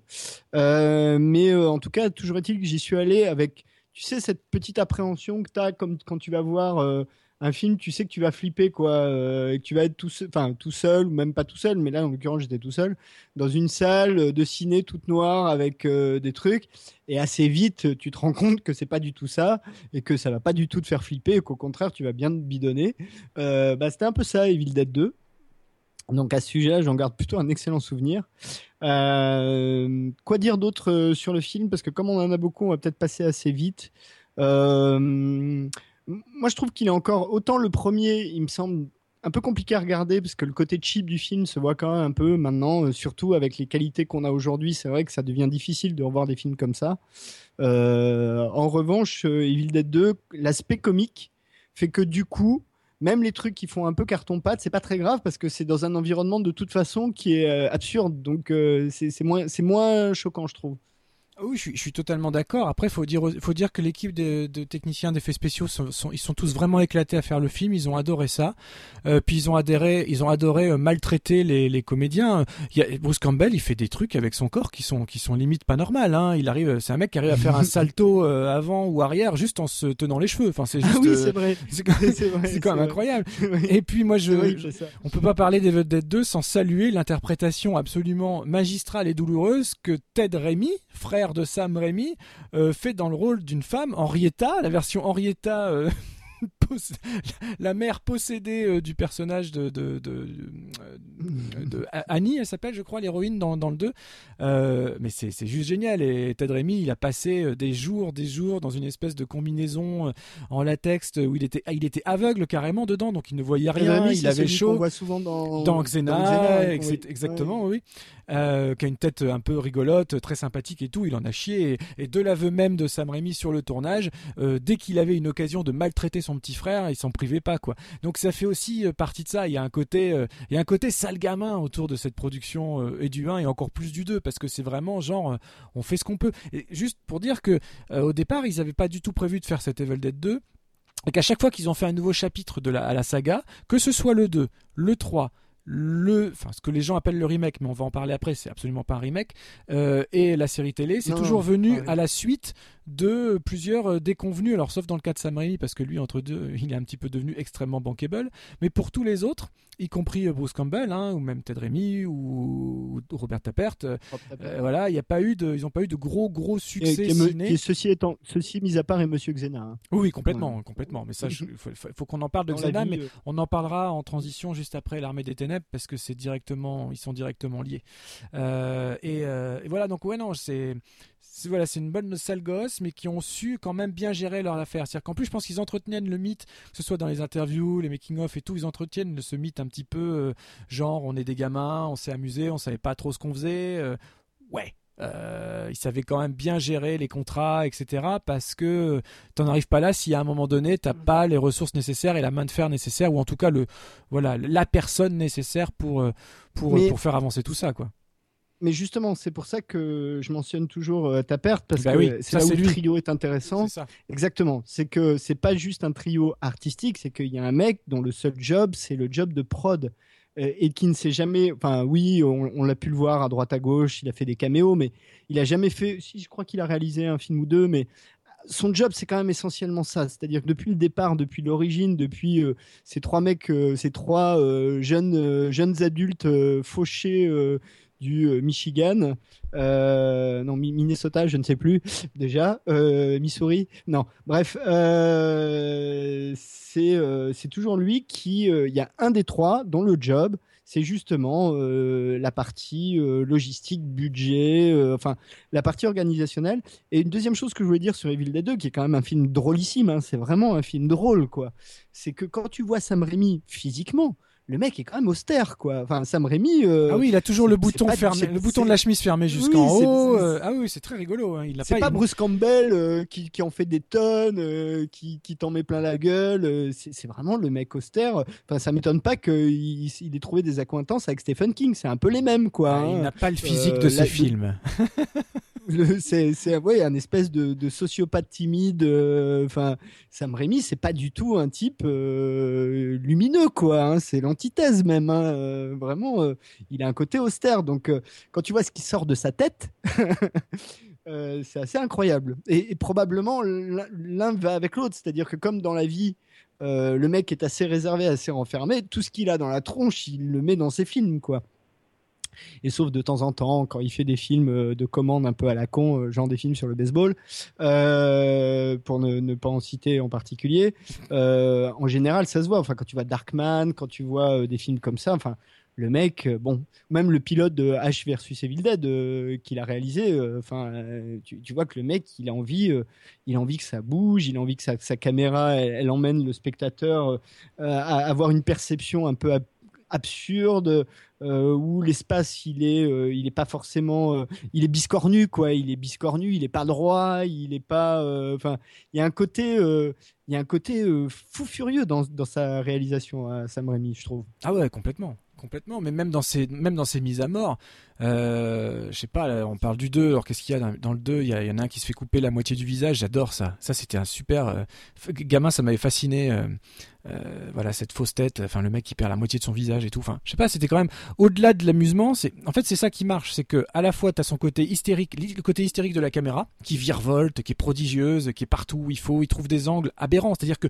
mais, mais en fait, Oui, c'est ça c'est- même le 1, il y a un truc tout bête. Dans le 1, il y a quatre personnes dans une voiture. Le mec, il place sa caméra sous le volant, entre les jambes du conducteur, avec Oui. un grand angle. oui oui oui Euh, Waouh Parce que c'est juste une séquence de discussion, il se dit rien, c'est genre des, des trucs à la con. Voilà, t'as quatre jeunes dans une voiture, ils vont faire la fête et puis forniquer euh, tout, son, tout leur saoul pendant tout un week-end. Et ben le mec, il arrive, même dans une séquence comme ça, à te proposer quelque chose d'innovant, de, différent, de pas normal, quoi. Et dans le 2, c'est Bah, c'est- le- dans le 2, c'est une l'antithèse explosion de Sam pas Raimi, normal. Exactement, Sam Raimi, c'est l'antithèse du cinéma naturaliste. Voilà. C'est vraiment l'antithèse absolue. Euh, à ce niveau-là, il est à rapprocher d'un Lynch ou de, gens comme ça, enfin, qui n'hésitent pas à un moment donné à se dire euh, non, non, mais je vais construire un plan, euh, je m'en fous que ce soit en biais, que, que ça soit pas un plan américain. Enfin, je m'en fous des règles, je m'en fous du truc. euh, et pourtant, il y a un moment donné, ça marche. Et puis surtout, il y a une vraie constance. C'est-à-dire que de tout le cinéma de Sam Raimi, tu retrouves ces façons de tourner là, cette, euh, cette vision, moi je trouve très cartoonesque, très, euh, très presque BD euh, en fait. De, de, ça- tu vois, ça m'étonne pas. Ah ouais, tout à Moi, je suis pas un grand fan de ces Spider-Man, par exemple, hein, vraiment pas. Mais enfin, Spider-Man, les films sont ultra réussis. J'aime pas son Peter Parker. Je trouve Mm. que son Peter Parker ressemble trop à Sam Raimi. En fait, c'est un neurasthénique dépressif. euh, voilà, c'est pas ça Peter Parker. Mais euh, en revanche, les films, enfin, il y a un quelque chose de, ça virevolte quoi. Ça, ça bouge dans tous les sens. Ça, t'en prends plein les yeux quoi. T'en prends plein les, les mirettes. Et encore plus dans Army of Darkness d'ailleurs. Ah oui, oui, mais on va en parler juste après. euh, Euh, on y vient. Allez, habile vient. Parlons de, parlons de Army of Darkness. Give me some sugar, baby. 1992. euh, Alors, j'ai pas dit, hein, c'est 87 euh, Evil Dead 2. Euh, Army of Darkness, Evil Dead 3. Alors, je sais pas si le film a jamais été titré Evil Dead 3. Je crois pas. Euh, Army of Darkness, c'est Army of Darkness.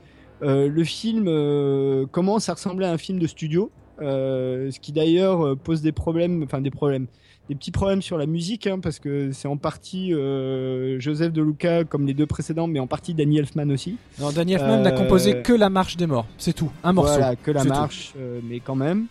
Euh, ouais, et en même temps, c'est dommage parce que le, le style de composition de Danny Elfman va assez bien avec le style cinématographique de Sam Raimi, je trouve. C'est bizarre. hein. Bon, Joseph de Lucas, c'est bien aussi, c'est pas la question. Mais bon, voilà. Euh, mais ça Oui, commence eu- déjà à être un Darkman, un peu- Et Darkman, exactement, euh, avec Liam Neeson, il me semble, hein, Mhm, de mémoire. Euh, mais pareil, de couleur super criarde, euh, enfin l'anti, euh, l'anti-film de héros, voilà. Mais en tout cas, Army of Darkness, c'est donc la suite de Evil Dead 2, et là pour le coup, c'est vraiment la suite de Evil Dead 2, euh, puisque c'était en fait la partie du scénario d'Evil Dead 2 qui n'avait pas pu être tournée à l'époque, qui a été transformée en un film entier, dans lequel, pardon, Ash Williams est transporté au Moyen Âge, on sait pas trop quand, je crois, peut-être on a la date, je sais plus. Euh, C'est en 1300. c'est là d'ailleurs où, oui c'est ça, en 1300. mais d'ailleurs, 14e c'est- siècle. D'ailleurs, c'est dit dès le début des, des premiers films parce qu'en fait, les, on, je sais plus si c'est dans le 1 ou dans le 2, on voit les ruines du château où le professeur a trouvé le Necronomicon. Et, euh, et en Bon, bah, fait, voilà. c'est- bien, quand il arrive là, c'est pas par hasard. C'est-à-dire qu'il il se retrouve pas projeté au Moyen-Âge et puis c'est tout. Il se retrouve projeté au Moyen-Âge, à l'endroit même où le livre a été trouvé. Euh, dans les fouilles du professeur, je sais plus comment il s'appelle, et, euh, et c'est bien, c'est bien là que le mal a démarré, c'est-à-dire que le- il y a un fameux démon qui est, qui est prisonnier dans le puits, etc. C'est là où euh, les- les- l'armée des morts s'est vraiment soulevée. Donc en fait, c'était cohérent. Et d'ailleurs, on voit tout ça quand même à la fin d'Evil Dead 2. Je veux dire, ça n'arrive pas comme un cheveu sur la soupe. À la fin d'Evil Dead non, 2, non, il y a- pas du il y, a- il y a une, voilà, on voit Ash arriver dans, en- dans, dans, dans ce côté médiéval. On le voit rencontrer des chevaliers. On voit, je crois qu'on le voit même tirer sur un démon euh, ou je sais plus ce qu'il fait. Enfin voilà, je crois qu'il y a quand même un affrontement. Donc ça n'arrive, le, le troisième film n'arrive pas comme un cheveu sur la soupe. Et pourtant, encore Alors- une fois, il doit re-shooter la fin d'Evil Dead 2. Exactement. Exactement. Alors, euh, quelques petites. D'ailleurs, sur Evil Dead 2, euh, c'est probablement à partir d'Evil Dead 2 que réellement la, mythologie, en fait, c'est pour ça que c'est bien que tu le mentionnes, hein, le, film est devenu mythologie et franchise, en fait. Ah, C'est à partir de là, vraiment, euh, ils ont commencé à réfléchir à un univers, à ce qu'il y avait derrière, parce qu'on l'a dit, hein, le premier film se voulait un horror flic euh, à la con, euh, avec un scénario où, à part les dialogues, le reste, ça tenait en quatre lignes, donc Army of Darkness, Ash William à la fin d'Evil Dead 2 se retrouve projeté en 1300 avec quand même, il faut le, le rappeler, deux attributs essentiels. Un, il n'a plus de main puisqu'il se l'est coupé puisqu'elle a été possédée et il l'a remplacée par une tronçonneuse.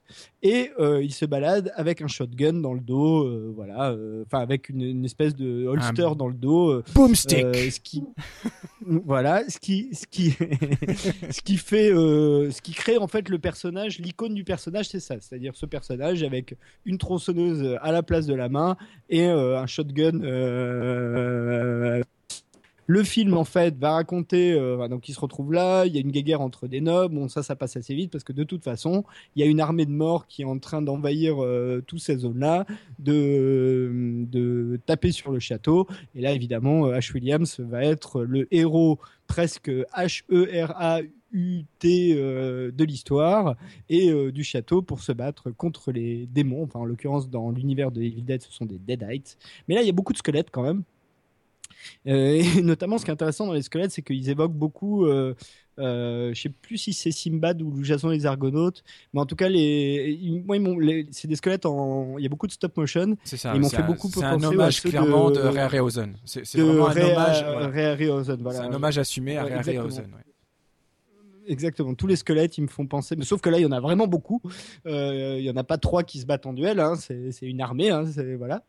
Euh, et le film a plusieurs fins, ce qui a été un peu confusing, euh, puisque il y a deux ou trois fins différentes, je crois. je sais plus exactement. Au moins deux, c'est sûr. Ah bah déjà, il y a trois versions. Il y a trois versions du film. Il y a vraiment la version américaine, la version européenne et le director's cut.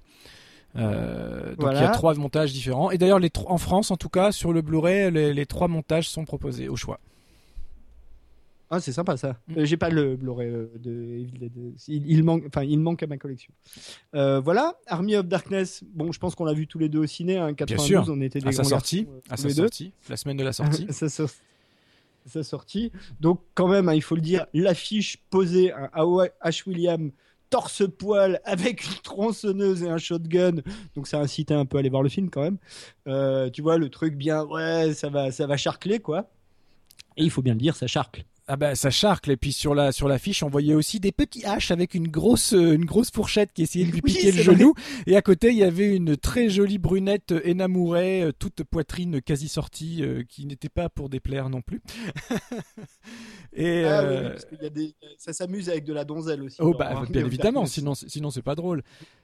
pour faire simple, j'adore littéralement Army of Darkness. C'est un film que je chéris comme c'est pas permis. Euh, parce que non seulement il y a le côté humour, il y a le côté gore, et en plus il y a le côté aventureux. Alors, j'étais, j'étais comme un fou à l'époque, et euh, je suis toujours comme un fou quand je le revois. Alors oui, il y a des défauts, oui, euh, c'est pas forcément toujours abouti, c'est, tout sauf réaliste. On est, on est proche, on est parfois proche du théâtre filmé tellement les décors font faux, tout ce qu'on veut. Mais moi, ça, encore une fois, ça contribue un peu à, à un truc à la Xena ou mais c'est plus qu'un truc à la Xena. En fait, pour moi, l'armée des ténèbres, c'est ni plus ni moins que le pilote que le backdoor pilote, on va dire, pour parler série, de Hercule et puis Xena. Euh, d'abord parce que parce que c'est même pas c'est même pas être d'accord ou pas, c'est-à-dire que c'est en faisant ça qu'ils ont réalisé le potentiel euh, de l'anachronisme en fait, la force de l'anachronisme, c'est-à-dire traiter un ancien des, voilà des temps passés de manière moderne avec un héros, un super héros, une super héroïne dans un contexte qui n'est pas qui, voilà en, pleine en pleine dichotomie quoi. Et du coup euh, c'est vraiment né de là. C'est-à-dire que c'est pendant le tournage, ils ont commencé à se dire, bon, alors, ils n'ont pas eu Xena tout de suite parce qu'il y a eu Hercule en premier, mais finalement, même dans Hercule, même si j'aime beaucoup moins la série que, que Xena, euh, Xena, je vois un culte à Xena, euh, voilà, à vie, je pense. Je serais, voilà. Et c'était qui Hercule? C'était Kevin Sorbo, hein, c'est ça? Kevin Sorbo, ouais, voilà. Ouais, euh, qui fait son job. Hein. Bon après voilà, c'est pas on lui demandait pas plus que ce qu'il avait à faire, mais bon, euh, il n'avait pas du tout le, charisme d'une Lucie Lolès, euh, ni même le ni même le personnage. Mais c'est ah. vraiment né pendant la production d'Armée des Ténèbres. Et du coup, en fait, quand, quand j'avais eu l'occasion de. Ça, d'ailleurs, c'est une anecdote que j'ai racontée dans un sériphonia avec Alexandre Letraine, dans une de ses pastilles Season 1, euh, puisqu'on parlait du compositeur, Joseph Loduca, qui a donc fait les, trois premiers euh, Evil Dead, plus la série, et aussi tous les épisodes d'Hercule et de Xena. Euh, et donc, je lui ai posé la question à lui un jour, quand j'ai eu l'occasion d'interviewer. Je lui ai dit est-ce qu'on peut dire que vraiment Xena et Hercule sont des séries qui sont nées directement de l'armée des ténèbres? Et il m'a assuré que oui. C'était pas une pure spéculation, c'est vraiment pendant ça qui, voilà, que Sam Raimi et Robert Tappert ont découvert le potentiel réel de cette petite idée qu'ils avaient eue à la base juste pour ce film-là. Ils se sont dit, on peut pas se contenter de ça, faut proposer un univers plus vaste. Euh, et c'est ce qu'ils ont fait avec Hercule et Xena, avec, euh, avec vraiment euh, beaucoup d'intelligence, d'inventivité. Et Xena, c'est pour ça que j'aime autant, c'est qu'on retrouve autant.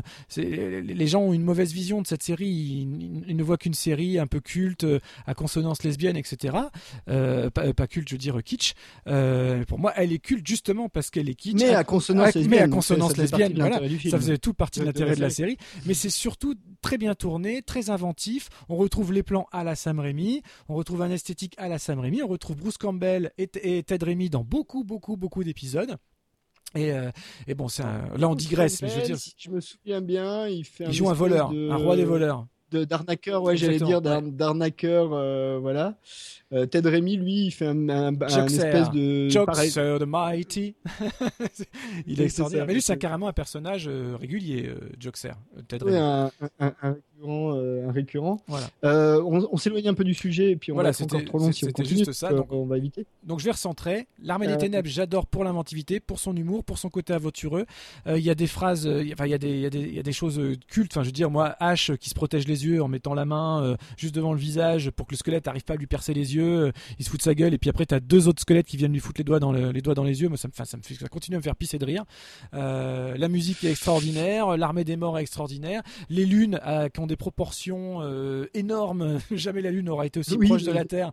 C'est juste, c'est juste génial. C'est bourré de références aux vieux films. Il y a des références au, au- je sais pas, au Wolfman par exemple. Quand quand H se dédouble, il y a deux H qui, enfin il y a un, il y a un, il y a un méchant H et un gentil H. Et à un moment donné, ils sont les deux, euh, ils, ils sont les deux mélangés comme des frères siamois en fait. Et donc il hurle à la lune. T'as les deux H qui hurlent. à- Enfin c'est bourré d'images iconiques comme ça. C'est hyper jouissif. Euh, je sais que c'est forcément le film que les puristes aiment le moins parce que c'est le moins horrifique. C'est celui qui est ouvertement le plus euh, le plus light. Mais moi, mais en même temps, il est pourtant bien gory aussi. Hein, et, oh, je l'adore. Allez, à toi. Oui, mais tu vois, je pense que c'est une question. Alors, c'est, c'est- ça, je voulais, je voulais rebondir là-dessus. Moi, je pense que c'est une question de contexte. C'est-à-dire que si tu prends les, exactement les mêmes, euh, les mêmes plans, mais que tu le sors d'un contexte réaliste, en tout cas euh, contemporain, et que tu le mets dans un contexte médiéval, d'un, seul coup, ça fait plus peur. C'est-à-dire voir des mecs se faire déchiqueter par des dragons, ça fait moins peur que, que voir des mecs se faire déchiqueter par des démons dans une cabane dans les bois qui pourrait être, euh, enfin, dans la montagne à côté de chez toi, quoi. Bah forcément, on s'identifie, on juste- beaucoup moins à la situation. C'est juste ça. Parce que le, le film est pas moins gore, enfin, pas tellement. Euh, il est juste dans un contexte qui fait que c'est beaucoup plus acceptable parce que euh, bah, c'est loin, c'est différent. Enfin, quand tu vois euh, certains films médiévaux qui sont pas forcément fantastiques, où tu as des batailles, où tu as des membres coupés ou des choses comme ça, c'est au moins aussi gore et ça fait juste moins peur parce que, bah, parce que voilà, le contexte n'est pas le même. quoi. Oui, et puis le film était vendu différemment. Tu vois, tu parlais de l'affiche tout à l'heure. Il y a, il y a- en fait, il y a deux détails importants. Parce que du coup, je l'ai rechargé l'affiche pour l'avoir devant les yeux. Il y a absolument pas la motion Evil Dead de marqué. Euh, c'est vraiment le film s'appelle juste Army of Darkness et le- la phrase d'accroche c'est par le réalisateur de Darkman. Hmm. C'est intéressant. Sauf que ça en dit long. Et en plus, j'ajoute que, alors l'affiche du premier, on y reviendra, et notamment en parlant du Fede Alvarez, puisqu'il y a un petit détail dans le film de Fede Alvarez, dans le Evil Dead de Fede Alvarez, qui est, euh, en fait, il y a l'affiche du premier Evil Dead dedans. Euh, c'est un petit détail amusant. L'affiche du deuxième, c'est juste un, un, un crâne, un squelette, en fait, euh, voilà. Avec des vrais yeux, avec des c'est vrais un- yeux qui nous regardent. voilà, avec des vrais yeux qui nous regardent. L'affiche du troisième, ça fait plus affiche de film d'aventure. Ça fait pas affiche de film d'horreur. C'est un film qui s'assume en fait, qui essaye pas de vendre autre chose que ce qu'il est. Et ça, je dis chapeau, c'est courageux, parce que c'est quand même Evil Dead 3 malgré tout. On reconnaît bien H, mais c'est vrai- ouais. Alors, il faut dire quand même que à la fin, dans le canon, euh, Ash revient euh, dans le présent euh, pour assumer son job passionnant de, de manutentionnaire dans un supermarché ou en gros, je crois que c'est quelque chose comme ça. Si je me souviens bien ça, de la chez fin S qui était Smart, S Smart, Oui. ou, ou en français bas. Chez prix bas, les prix sont bas. J'ai pris bas, les prix sont bas. Euh, voilà. Et en VO, c'est buy smart, buy S Smart. Magnifique. bref, ça me rappelle un autre. euh, Enfin bref, euh, un autre célèbre euh, magasin euh, de de- de- d'une série que j'adore. Bref, aux couleurs vertes et jaunes. Oui, je, je- je partage, je partage complètement. Elle a duré pas assez longtemps celle-là Non. Euh, bon, on peut peut-être passer tout de suite au Fede Alvarez, donc euh, le euh, pseudo Bah, juste, remake attends, qui n'en est pas un. juste tu m'as pas dit si tu aimais Ah, Army of Darkness en fait. Ah, j'adore Army of Darkness. voilà. c'est. Alors, j'avoue que j'ai une petite préférence pour Evil Dead 2, parce que comme c'est plus concentré, en termes de réalisation, pour moi, il y a plus à manger, Mhm. je trouve. Euh, je trouve Army of Darkness un peu plus imparfait. Tu sens que le truc était un peu trop gros pour ce moment-là de la carrière de Sam Raimi, je trouve. Enfin, c'est, un, c'est un petit peu l'impression que ça donne. Je suis tout à fait d'accord. Par Euh, exemple, il, il maîtrise beaucoup plus la scène de combat dans le puits contre le, le vieux démon euh, dans le puits Exactement, que, au la, début. hein, voilà, que la grosse dans- armée des morts qui tiers. arrive pour envahir le château, par exemple. Exactement. Après, j'ai une vraie tendresse pour Army of Darkness. Déjà parce que à l'époque, des films euh, médiévaux fantastiques, il n'y en avait pas tant que ça d'une certaine manière et que ça faisait partie des rares. Donc, euh, et quand on aimait bien ce genre-là, c'était quand même sympa de voir des chevaliers avec euh, des épées, des trucs et un mec avec une tronçonneuse et un shotgun au milieu. C'était assez marrant parce que comme tu l'as très bien dit, euh, il y a tout un humour fondé sur l'anachronisme qui est quand même très drôle et qui ensuite, dans tout un tas d'autres films et séries, on l'a revu et ça marche toujours super bien. Et d'ailleurs, J'en profite pour dire que la saison prochaine, il n'y a pas une, mais trois séries fondées sur le voyage dans le temps, dont une est une comédie, donc vraiment uniquement fondée là-dessus. Euh, avec rien que dans le teaser des références déjà directes à Retour vers le futur, à des choses comme ça. Euh, même type d'humour dans Retour vers le futur d'ailleurs, hein, on en a déjà parlé dans une émission. Euh, voilà, donc moi, Army of Darkness, j'aime beaucoup. Euh, après, euh, il a fallu attendre quand même pas loin de bah, plus de 20 ans hein, pour avoir de nouveau de la franchise quelque part sur des écrans. donc c'est vrai que beaucoup d'entre nous pensaient que c'était clos cette histoire de Evil Dead après, après Army of Darkness. Oui, il bah, faut dire que le film n'a pas vraiment marché et que du coup il n'y avait aucune raison qu'il se passe euh, autre chose qu'un remake. Et d'ailleurs, euh, ben, y compris Bruce Campbell et Sam Raimi eux-mêmes hein, voulaient produire, depuis longtemps ils voulaient produire un simple remake hein, finalement, euh, ce qu'ils n'auront quelque part jamais fait. Ah ben non, puisqu'on va aller tout de suite sur le Fede Alvarez, donc qui est sorti il y a trois ans, 2013. Euh, qui est donc censé être le remake euh, du premier film de Sam Raimi, donc euh, The Evil Dead, mais qui ne s'appelle que Evil Dead sans le The avant, qui est produit quand même par Sam Raimi, Bruce Campbell et Rob Tapper. De toute façon, ils possèdent les droits de la franchise, donc ça ne peut pas se faire sans eux. Et en plus de ça, de ce qu'on en sait, il y avait en fait un, un gros projet de faire en parallèle de reprendre Army of Darkness avec le personnage de Ash William, de continuer à, développer le personnage, je crois que c'est Mia qu'on voit dans, dans Evil Dead, donc le Fede Alvarez, et de faire un ultime film avec les deux en même temps. Mhm. Exactement. Je suis pas sûr que ça se fera. Non, c'est trop tard. C'est trop tard, ça peut plus se faire. Le, le, Army of Darkness 2, enfin ce qui était censé être le Army of Darkness 2, est désormais la série H versus Evil Dead, donc, dont on parlera en conclusion de ce thème. Euh, allons-y sur euh, Evil Dead de Fede Alvarez, qui a quand même la particularité d'être quand même le premier long métrage de Fede Alvarez. C'est quand même lourd à porter hein, pour un premier long, je trouve. Euh, bon, il y avait Sam Raimi derrière. et probablement un peu derrière la caméra hein, quand on voit certains plans bon c'est quand même un peu signé certains angles certains plans voilà pas assez je dirais le comment? C'est pas assez signé je trouve mais on en reparlera dans le détail après je te laisse finir la présentation bah ouais, non mais c'est toute la difficulté de ce film. Alors le film a marché, hein, euh, il a, il a, en termes de, recettes, ça a été plutôt, ça a été un franc succès même. Euh, il a bien marché au box-office, beaucoup moins euh, côté critique. Il, se veut plutôt premier degré, même si quand tu connais bien la franchise, pas tant que ça, surtout quand tu vois la fin, la toute fin. et encore plus quand tu vois la toute fin, c'est-à-dire les 3 secondes qui, après le générique de fin, après le générique de fin. Euh, ça dure 3 euh, secondes, hein, vraiment euh, à peine. Ah, ça dure le temps d'un tournement de tête et d'un mot. et d'un mot. et pas n'importe quelle tête. et pas n'importe quel mot. Après, et pas n'importe quel mot. après, il y a quelques bonnes choses dans le film. Je trouve que ils ont revité, alors ils ont repris toutes les icônes de la franchise, mais alors vraiment absolument toutes. Euh, la main coupée, la tronçonneuse, le shotgun, euh, le viol dans les bois, enfin, tout est là, quoi. Euh, tout est concentré dans le film. C'est une, comment dire, une orgie d'hémoglobine, mais alors vraiment pas pour rire, quoi. notamment la, la, dernière séquence, il pleut du sang carrément, enfin, c'est rouge, quoi. Moi, ça m'a pas tellement effrayé, je dois dire. Alors, c'était vendu comme le film le plus effrayant, en gros, de tous les temps. Moi, ça m'a pas tellement fait peur, hein, euh, Evil Dead de Fede Alvarez. Ça m'a même plutôt fait marrer à certains moments. J'ai pas trouvé si gore que ça. Euh, en revanche, j'ai trouvé qu'il y avait, malgré tout, une vraie intention de euh, dommage, quoi. Bah, il y, a une vraie intention dommage et en même temps une vraie intention de proposer autre chose en termes de de personnages et de caractérisation.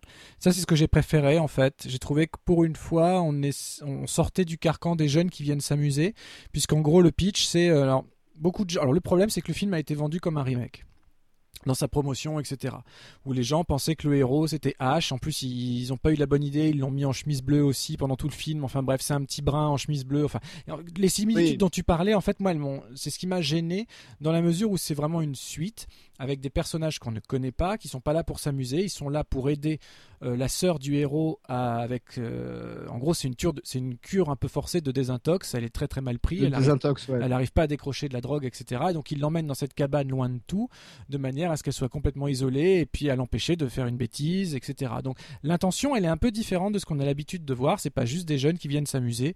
Et en plus, ça permettait le fait que, comme c'est forcément elle la première touchée par les démons, euh, on mette ça sur le compte de la drogue, sur le compte du manque, sur le compte de sa folie, etc. Donc on ne la prend pas au sérieux, ce qui laisse euh, à la menace maléfique le temps de s'installer au sein du groupe, etc. Donc je trouve que la construction du film est plutôt bonne. Euh, mention spéciale à Jen Levy, la petite comédienne qui joue Mia, qui était avant ça, rien à voir, l'héroïne de Suburgatory, une, série qui a duré deux ans, je crois que était sympathique, une série où elle vivait seule avec son père, enfin voilà, on s'en fout. Mais je trouve qu'elle joue super bien, qu'elle est, elle est très mignonne. j'ai bien aimé La, série, il euh, y a, y a, c'est cette série où tu as un moment donné, en fait, c'est, elle vit seule avec son père euh, au départ à New York et il déménage dans une banlieue et, euh, et euh, c'est le regard de citadin sur des banlieusards. Exactement. C'était plutôt, plutôt mignon, bien construit. Euh, c'était plutôt Comme une ado beaucoup trop intelligente et pour son âge et pour son propre bien. Mais Exactement. Et, donc là, en fait, ce que, je trouve dommage dans, Evil Dead 4, hein, parce que finalement, il faut l'appeler comme ça, puisque en, même temps, le film reste canon, puisque c'est toujours, c'est toujours à la, même production. Ah et puis, il, trouve, il trouve la maison telle qu'elle est censée être. Enfin, voilà. Et, et donc, je trouve dommage d'avoir finalement ressorti non pas des nouvelles idées, des nouvelles trouvailles, des, nouvelles, des nouveaux types d'exécution, mais de nous avoir proposé un ressucé de ce qu'on avait déjà vu. C'est ce qui en fait le côté remake. Alors là, on est encore une fois, on est, à la fois dans la suite et dans le reboot, mais là c'est tellement hybride qu'on sait vraiment plus où on est, quoi. Euh, et ça, je trouve ça vraiment dommage, vraiment dommage.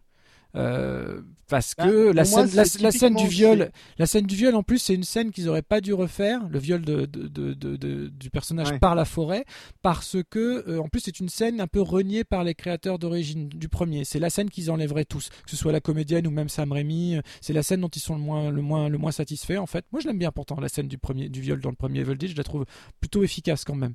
Euh, mais du coup c'est bizarre qu'ils aient choisi de la replacer là, alors que c'était une scène un petit peu reniée par les créateurs d'origine. Après, ce qui m'a aussi gêné, c'est que Mia, pendant tout le film, a la vision de la jeune fille qui se fait posséder dans un flashback en, ouverture de film en fait où elle se fait euh, brûler par son propre père. En fait ça part d'une jeune fille qui a été qui a été possédée qui a tué sa mère. Et du coup le père pour sauver sa fille ne voit pas d'autre euh, moyen que de la que de la brûler. c'est le pré-générique enfin pas le pré-générique mais c'est le, on va dire le teaser quoi. Et, euh, et du coup je trouve dommage parce que finalement, on se retrouve plus dans un truc à la euh, euh, le cercle, tu vois où on a un peu cette image fantomatique d'une gamine qui, qui, fait moins peur dans le maquillage que, euh, que finalement les, démons des, des, films originaux.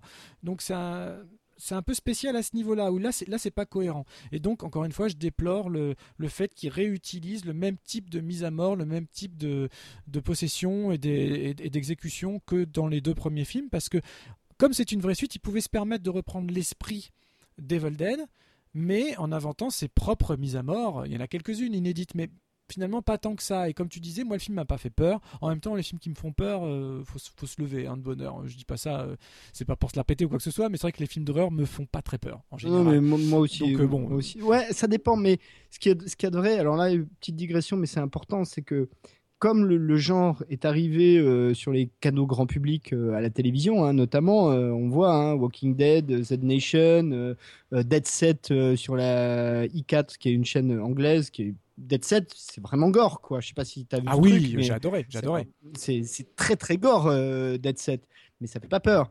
Euh, et puis même des trucs beaucoup plus euh, flippants. Euh, Elix, première saison, moi je trouve que la série était bien construite en termes de flip, mais ça fait pas peur. Quoi. Tu vois, c'est il y a certains épisodes d'X-Files qui auraient pu être assez effrayants dans le genre. Euh, c'est juste que euh, on est un- le public en général est beaucoup plus mature et du coup, euh, enfin voilà, il faut aller vraiment à des trucs très extrêmes. Et là, là c'est plutôt le, le camp d'Eli Roth avec ses tortures porn ou des trucs comme ça pour commencer à aller vers du, du pas insupportable, mais non, mais comme c'est beaucoup plus malsain, regarder, ouais, quoi. comme c'est beaucoup plus malsain finalement, Voilà. euh, ça, ça peut faire plus peur parce que Et- tu t'identifies plus quelque part. Et c'est pour ça que je pense que la scène du viol était une scène frappante parce que c'est vraiment malsain la scène du viol. Oui. Après, des gros monstres qui vont charcuter euh, des gentils étudiants, euh, junkies ou pas d'ailleurs, euh, bon, ça, ça fait plus tellement peur à personne. Enfin, c'est compliqué.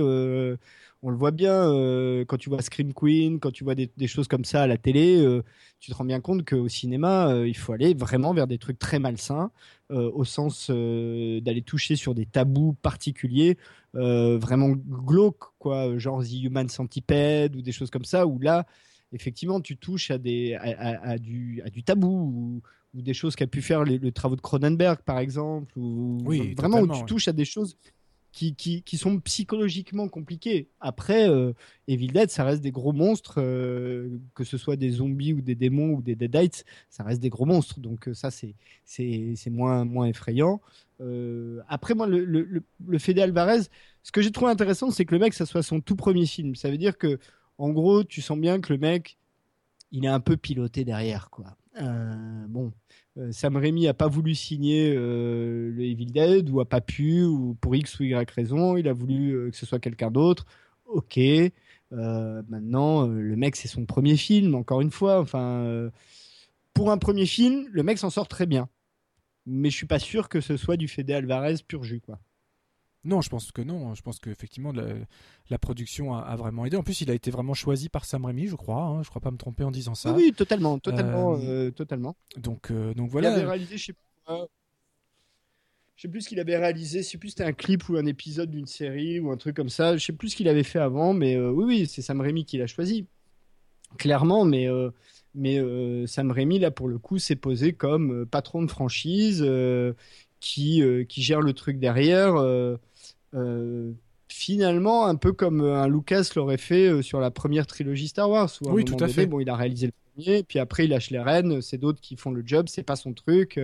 Euh, voilà. euh, je pense que Sam Raimi avait pas envie d'être le mec qui fait Evil Dead jusqu'à la fin de ses jours. Globalement, euh, bon, ça a dû quand même le démanger un peu parce que c'est quand même lui qui réalise le pilote de la série. Hein. Complètement. Mais- Donc bon, il, y s'est forcément passé, euh, il s'est forcément passé quelque chose parce que pourtant le remake, comme tu le disais, enfin le non, le 4 a été plutôt bien accueilli en termes de, de même de critiques. Il s'est pas trop fait descendre. Le, le Box pu- Office, hein, Ouais, ouais, Box ouais. Office, c'était bon. Le, le public a suivi, euh, il y a de bonnes choses dedans, même si euh, visuellement, graphiquement et comme il n'y a plus d'humour, on ressort finalement de ce que la licence en elle-même est devenue. Euh, mais il s'est forcément passé quelque chose entre la fin de, de- de ce tournage et le lancement de H versus Evil Dead, qui là pour le coup revient vraiment aux fondamentaux, aux fondamentaux de la saga. Ah complètement. Et, euh, et c'est comme si cet épisode 4 n'avait jamais existé. Euh, et comme quoi, en fait, je peux comprendre qu'à cette période cinématographique où le, où le, où le quatrième film est sorti, euh, c'était vraiment dans une vague de. Il y avait beaucoup de remakes pour le coup, et tout était euh, dans l'horreur euh, la plus crue possible, la plus sombre possible, etc. Donc ils ont voulu re- faire renouer la saga avec ce côté-là, le côté purement horrifique.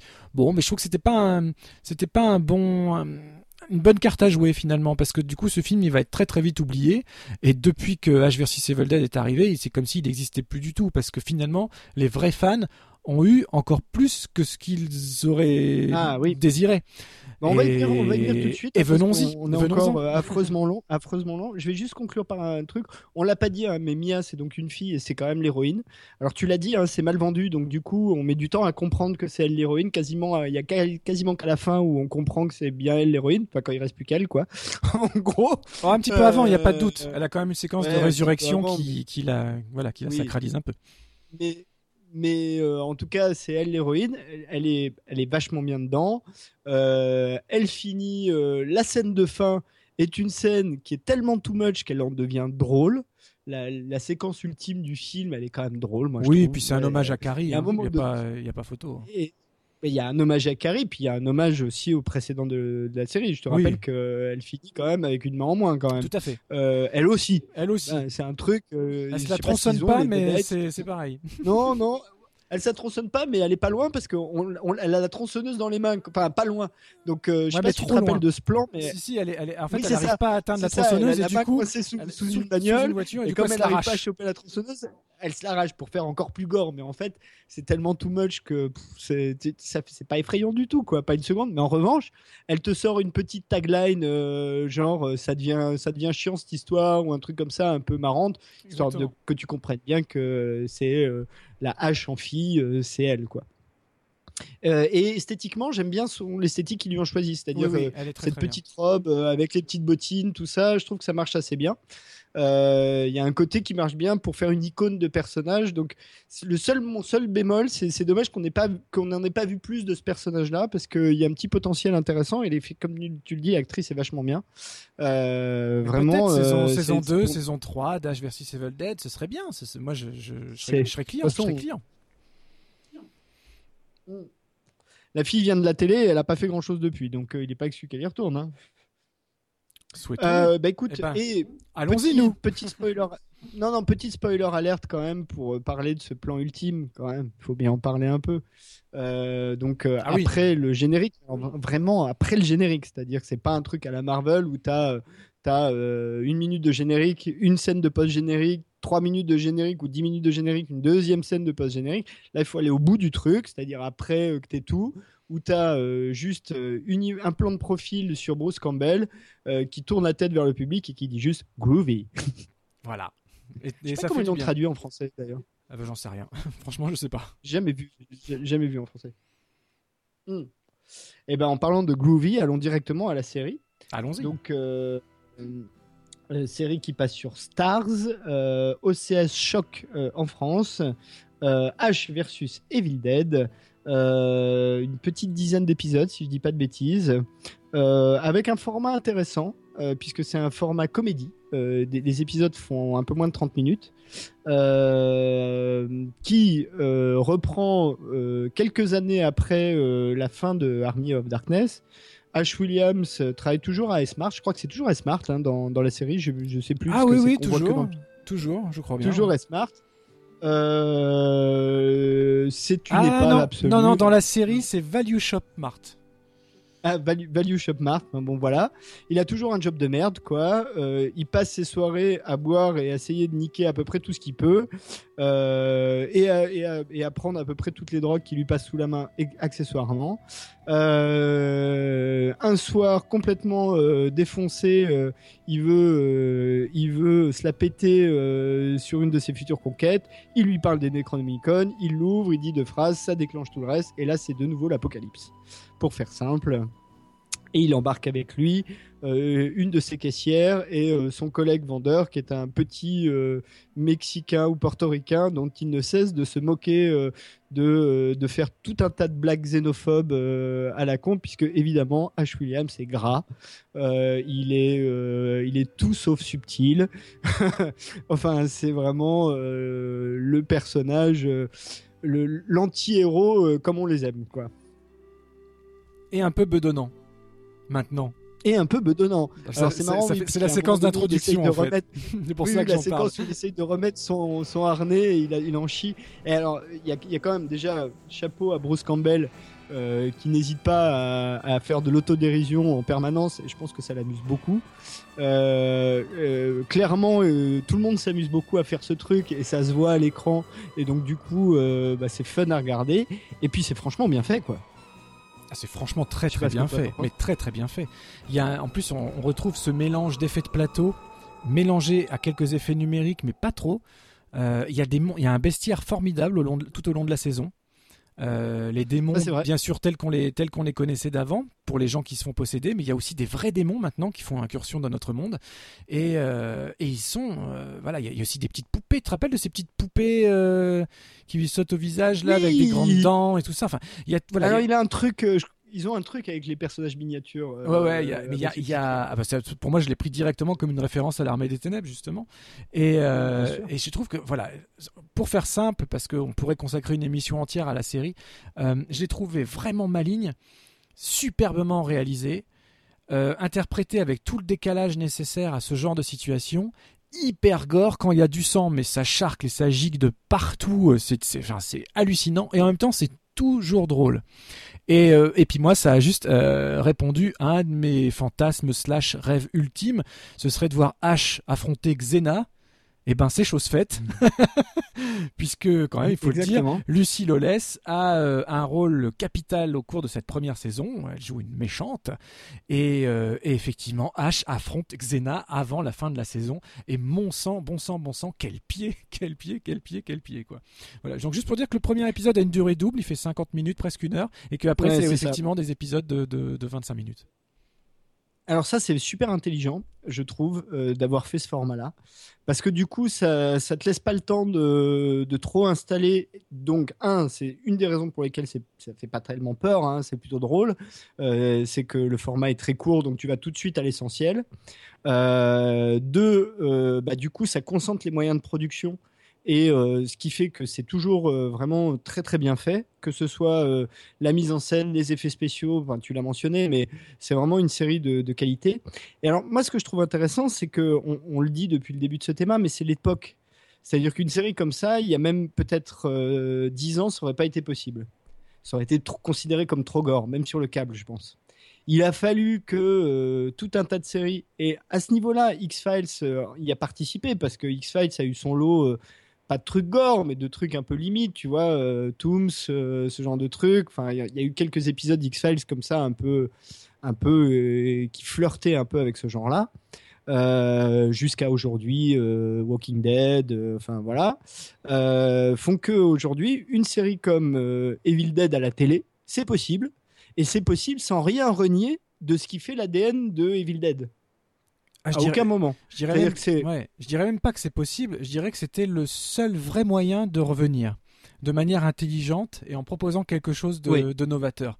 Euh, en fait, le cinéma euh, d'horreur s'est un peu cloisonné pendant que la télévision, l'horreur à la télévision était en train de s'émanciper. Et même si on a eu, même si on a déjà connu beaucoup de films qui sont devenus des séries télé, on en a quasiment, j'ai bien dit quasiment, jamais connu euh, des films qui seraient devenus séries avec son équipe originelle en fait. Son réalisateur, son producteur, son acteur principal, qui soit une vraie continuité en fait de ce qui avait été proposé sur grand écran et qui passe euh, sur un format différent. Et, c'est en ça que je trouve la série est super super intelligente parce que finalement, au vu de cette première saison et de ce petit format, ces petites durées, c'est la meilleure place pour Evil Dead aujourd'hui en, en, 2000, en 2015 passé quoi. Et en même temps, déjà les films à l'époque étaient courts, hein. le premier dure 1h25 alors qu'un film normal c'est vers 2 heures. Donc là quelque part, quand, quand on parle d'action assez soutenue comme ça, bah finalement c'est normal que, la durée soit plus courte. En fait le ratio cinéma et télé est, respecté, c'est-à-dire qu'au cinéma ils font 1h25 au lieu de 2 heures, à la télé ils font 25 minutes au lieu de 50 minutes. Je trouve que ça, respecte aussi une cohérence de format et de créativité. Non, non, mais complètement. Euh, euh, que dire d'autre euh, sur la série? Alors, on va pas trop en dévoiler parce que. Non, faut la voir, c'est tout. Ouais, faut la voir. Allez. Voilà, faut la voir. clairement, faut la voir.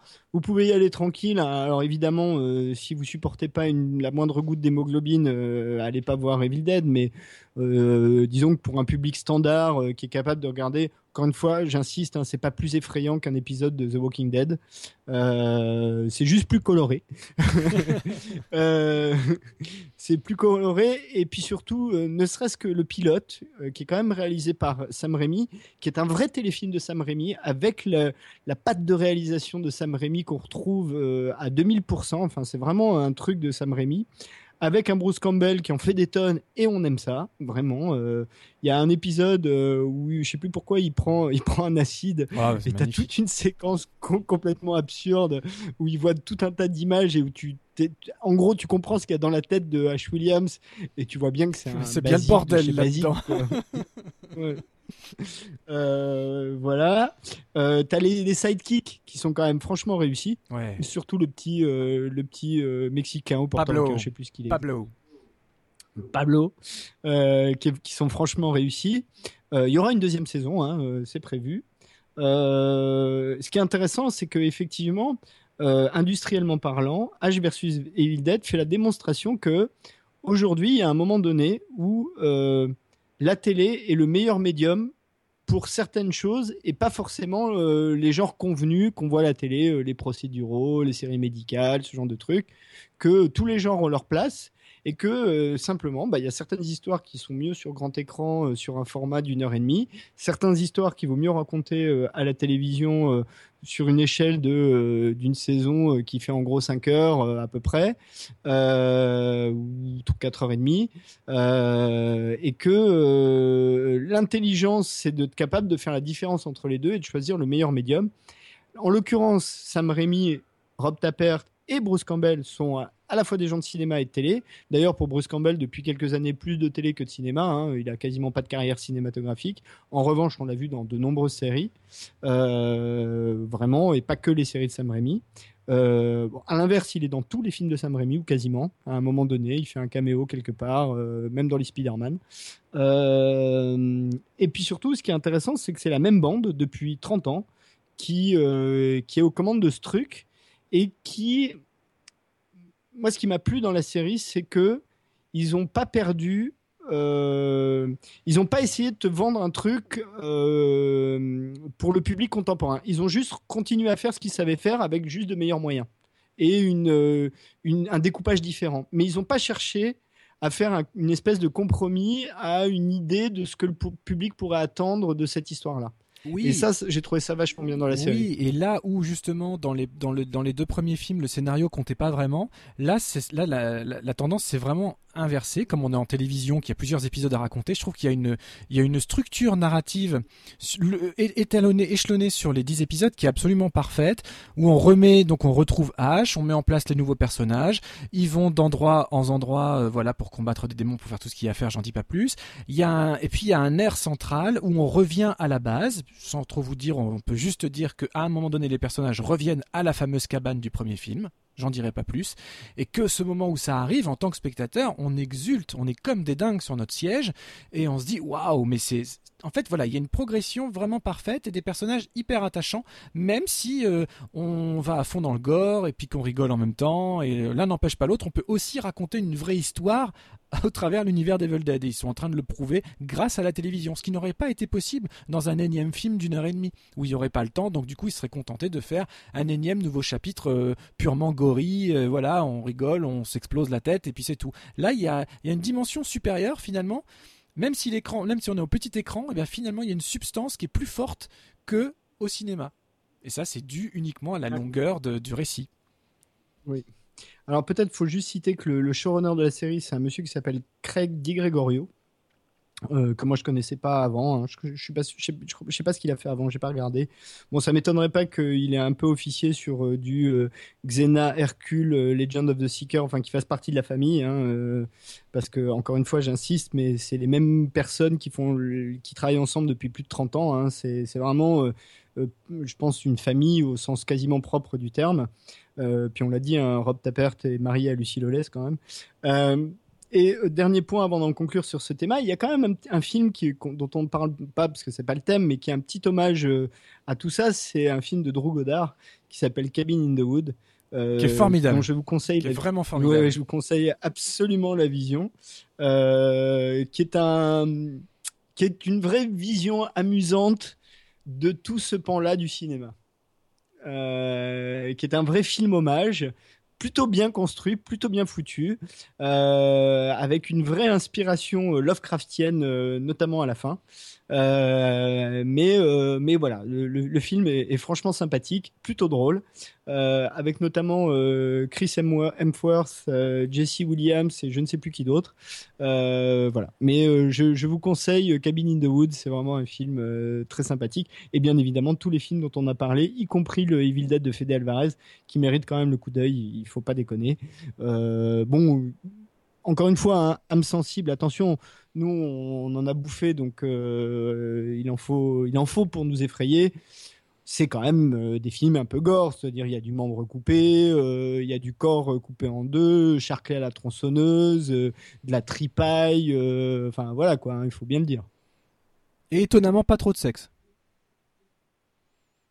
Ben, même pas du tout. hein. Si, Ouais. euh, dans Army of Darkness, un petit peu. Ouais, un tout petit peu de Euh, rien. et cla- si, si, dans H versus Evil Dead. Ah, non, oui, non, mais là, d'accord. Non, mais là, oui, oui. Le, mec, le euh, mec, il pense, il, il pense avec, il pense avec son sexe. Il y a une scène dans un chiotte de, de Roadhouse euh, assez drôle. Enfin, il y a, il y a- oui, oui, non, non, clairement, si, si, dans H versus Evil Dead, il y a du sexe. Il y en a plein. même. bon, on passe à notre dossier Zik. Et n'en disons pas plus, ouais, on va passer à la ZIC et on vous réserve une petite surprise. Je pense que ça va étonner presque chacun d'entre vous. À mon avis, il n'y a pas grand monde qui connaît ça. Voilà. Et ben, Ah bah, même moi, j'ai été étonné. hein. ah, tu vois. Pour te dire, je, moi, je, je- je ne savais pas. Eh bien, je vous propose qu'on conclue cette émission avec notre partie musique.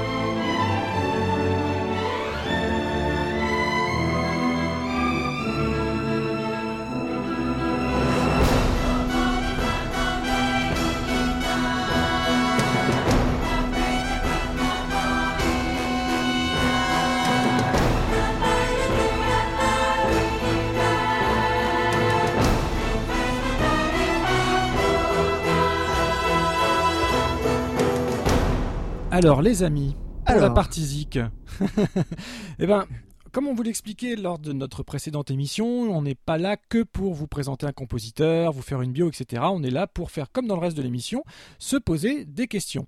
Et la question que je vous, euh, que je vous pose à l'occasion de ce numéro spécial Evil Dead, c'est tout simplement est-ce que ça existe vraiment?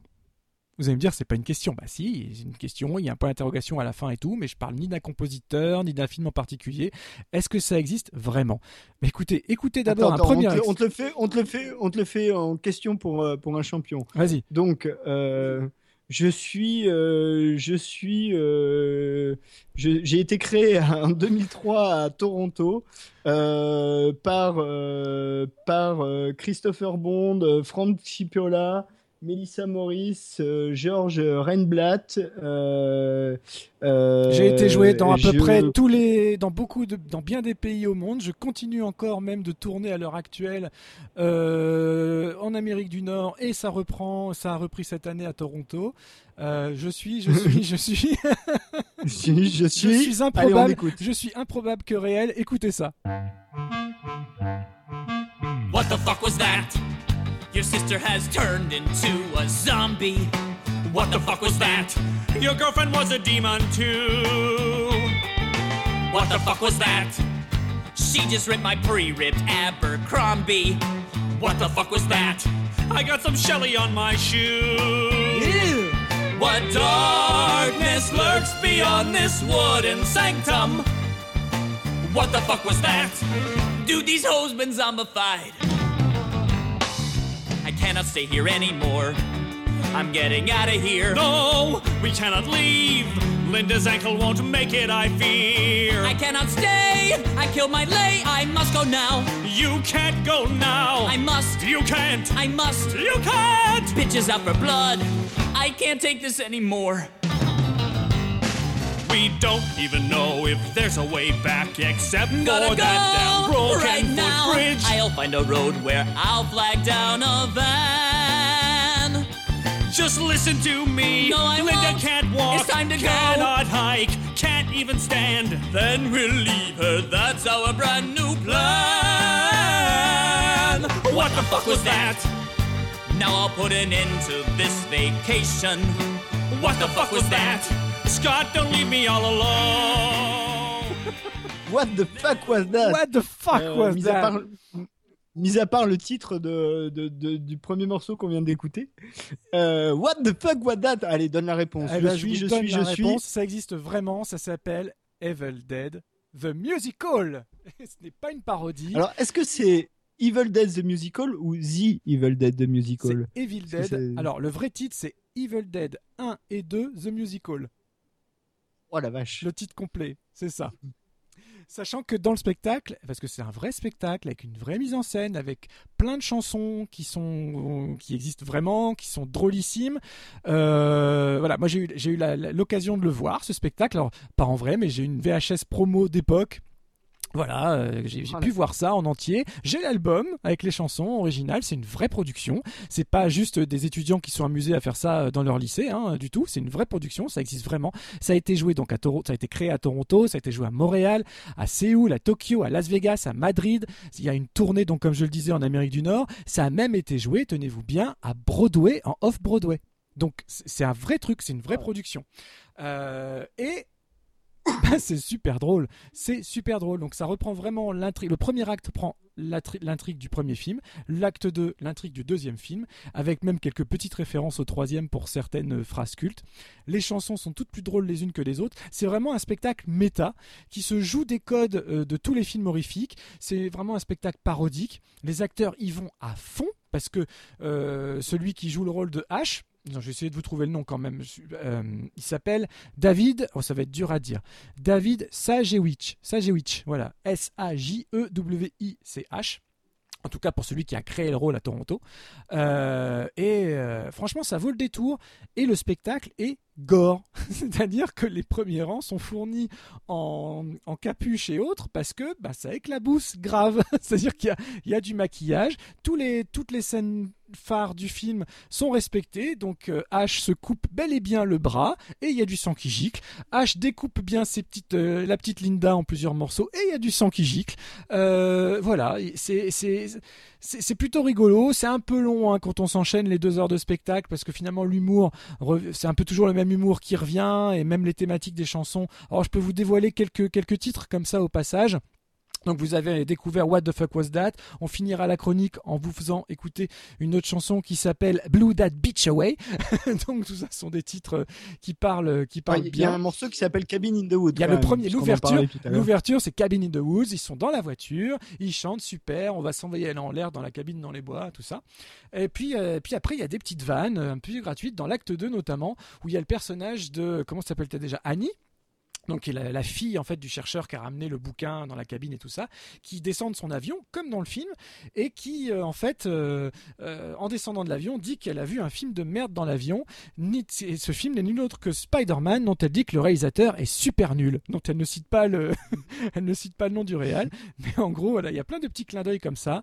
Il y a des tas de références à, même à, l'armée des ténèbres, puisque H à un moment donné dit, à, je sais plus si c'est à Annie ou à ou à Linda, give me some sugar baby, comme il peut dire à la petite brune dans dans l'armée des ténèbres. Voilà. Enfin, donc tous les codes sont respectés. Rien que sur la VHS, qui est une vraie, euh, qui est une vraie captation publique, le public est en transe, c'est-à-dire que les gens rigolent dès qu'il y a un membre arraché, euh, ils sont comme des dingues. euh, toutes les toutes, toutes les phrases cultes des films s'y retrouvent. Euh, donc c'est super drôle. Alors je suis là où je suis un peu vache, c'est que je vous je vous tease sur un truc qui est absolument indisponible. Alors j'ai pas vérifié, mais allez voir sur YouTube, on sait jamais. Il y a peut-être des petits bouts, au moins quelques chansons, etc. Parce que l'album se vend plus. Euh, C'est la VHS que j'ai vue. Je rappelle, c'est une VHS promo, donc qui est qui est étiquetée, qui est marquée. Donc c'est pas un truc qu'on peut trouver facilement. Euh, Ça ne s'est pas vendu. Voilà. Donc mais en tout cas, je, c'est une expérience. C'est une vraie expérience. Ça, ça existe. Et puis c'est finalement cohérent à l'univers puisque euh, même euh, même Sam Raimi lui-même et Robert Tappert eux-mêmes se sont prêtés au jeu du musical et du karaoké avec Xena. Parce que rappelons qu'il y avait un magnifique épisode musi- comédie musicale de Xena en saison 3 et un et un, et un épisode de euh, karaoké, je sais plus si c'est dans la saison 5 ou la saison 6, mais en tout cas deux épisodes brillants où les personnages principaux chantaient et tout. Donc finalement, ça se prête bien à cet univers-là. Et puis c'est des euh, les dialogues sont super drôles, c'est vulgaire, euh, euh, c'est c'est rigolo comme tout et ça se joue Alors- des codes. voilà. Et à un moment donné, il y a, je crois qu'il y a une euh, la, la sœur de la sœur de H dans le premier acte qui dit euh, oh mon dieu j'entends des bruits dehors. Que m'a dit que m'a dit de faire ma mère dans ces cas-là? Ah oui c'est vrai surtout ne pas ré- réveiller les autres et aller voir toute seule dehors. Voilà c'est ce genre de truc. Euh, c'est très très drôle je vous tease, vous ne pouvez pas le voir, c'est dommage. Il y a une chanson quand même qui s'appelle, ça me fait marrer, All the Men in My Life Keep Getting Killed by Canadian Demons. Canadarians. traduction. Canadarians. Canada, voilà, qui, est, le vrai titre en fait, des, des, des, démons, euh, voilà. Des démons. Des démons sumériens. Tout, voilà. C'est, euh, moi, ça me fait un peu penser euh, à une ambiance à la Rocky Horror Picture Show, tu vois.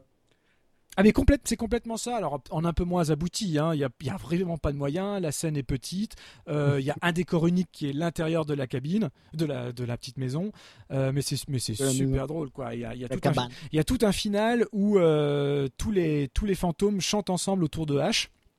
C'est juste, je crois que c'est eux qui à ce moment-là, 12, 12 Necronomicon s'appelle le morceau ou un truc comme ça. Euh, et c'est super drôle quoi. Super drôle. Tous les, tous les démons ensemble en train de chanter Do the Necronomicon, Do the Necronomicon. c'est complètement con. J'adore ça. Et, euh, et, donc toi Christophe, tu connaissais pas du tout. Quelle a été ta réaction quand je ah t'ai envoyé les deux morceaux il y a, il y a deux jours? Eh ben, je te dis, ça m'a fait penser à Rocky Horror Picture Show, euh, à ce genre de choses en tout cas. Euh, euh, mais c'est pareil, tu disais, c'est cohérent avec l'univers, donc c'est assez absurde. mais ça va, ça va avec. Et en fait, si, ma, ma première réaction, c'est j'aurais rêvé de voir ça en, en live, quoi. Bah oui, c'est fait pour. Malheureusement, c'est fait pour. Bon, chez nous, ça n'arrivera jamais, faut pas se leurrer. Quand on voit que le fantôme de l'opéra arrive, arrive à Paris avec 30 ans de retard, on n'est pas là de voir Evil Dead 1 et 2 The Musical en France. Alors là, encore une fois, tu vas m'obliger à pousser un coup de gueule parce que le fantôme de l'opéra, c'est Gaston Leroux, donc euh, c'est D euh, à Paris, d'une certaine manière. Eh oui On aurait pu le faire nous-mêmes. on aurait pu. Hein, les, misérables, les Misérables, c'est Victor Hugo. Enfin, ah, attention, Les Misérables, ça a été fait par des euh, Français. La première mouture des Misérables musical, c'est français. Hein. Oui, mais pas en France. Oui, mais pas Ah si, c'est français. Ça, a été joué en 1980 en France. Avant tout. Ah ouais? Ah oui, il y avait même. en tout cas, pas, le fond, pas Phantom of the pas Opera. Le pas Phantom de l'Opéra, ça c'est certain, c'est Andrew Lloyd Webber. c'est purement britannique. Phantom de l'Opéra, c'est Gaston Leroux. Euh, Bien évidemment. Donc, euh, fuck quoi. What the fuck is that? What the fuck is bon, allez, on écoute le dernier morceau et on se retrouve euh, dans une prochaine émission qui sera probablement plus courte parce que le sujet est plus concentré. Mmh. Euh, mais comme on va probablement se dire que c'est plus court et se lâcher un peu plus sur les brèves, en fait, ce sera probablement pas plus court. euh, avant, de, avant de lancer ce dernier morceau, euh, je rappelle que on peut lire Vivien dans l'écran fantastique, on peut nous lire tous les deux sur la partie La loi des séries du site Radio VL. La loi des séries, une émission que vous pouvez écouter sur Radio VL animé euh, et euh, rédacté en chef euh, par, par, par brillamment rédacté en chef par Alexandre Le Train, animé en partie aussi par Fred Tepper, dont le site les chroniques de cliffhanger.com, on n'en est pas encore sûr au moment où on enregistre, mais vont probablement héberger ou en tout cas diffuser ce podcast et on leur remercie et on leur rappelle à tous les deux qu'ils ils sont chez nous, chez eux. Euh, en fait, on est tous chez nous. Euh, et puis, bah, on se quitte en écoutant le deuxième morceau. Je sais plus ce que tu as choisi comme deuxième morceau. Bah, on, va, on, va, on va se quitter sur une simple, sur une simple phrase. Euh, si quelqu'un vous ennuie, eh ben, passez-lui ce morceau. Ça s'appelle tout simplement Blue That Beach Away. Blue That Beach Away. Allez, à la prochaine. So, do you screwheads believe I can save you from Kandarian demons now? Were fucking with us. We thought you were a lying prick. Yeah, yeah, yeah. All that jive about you, a killing demons. It just sounded like uh, bullshit. But apparently you weren't talking smack. Cause we saw that evil chick. She was going to eat us. And severely beat us. Till you shot her in the tits. That's right, you saved us. You saved our lives. You saved me and my You saved us all. You're the baddest motherfucker in this whole strip mall. We thought you were a phony on some anti-rape, but now we see that you're a hero and you saved the day because you blew that bitch away. Well, I told you I could kill these demons, and none of you believe me. No, no, no. That's yeah. why customers while I'm the S-Mart employee. Yeah, yeah, yeah. Cause I kill what looks even slightly evil. Who knows who the next victim will be? Not me. Cause I shoot, shoot and kill, kill and saw. Until we need to clean up on aisle three. You are the man. A big slap evil with my one good hand. You're a hero. I shake down deadites like they owe me dough. I demon trying to ruin your shopping day, Shopping so I day. grabbed my 12 gauge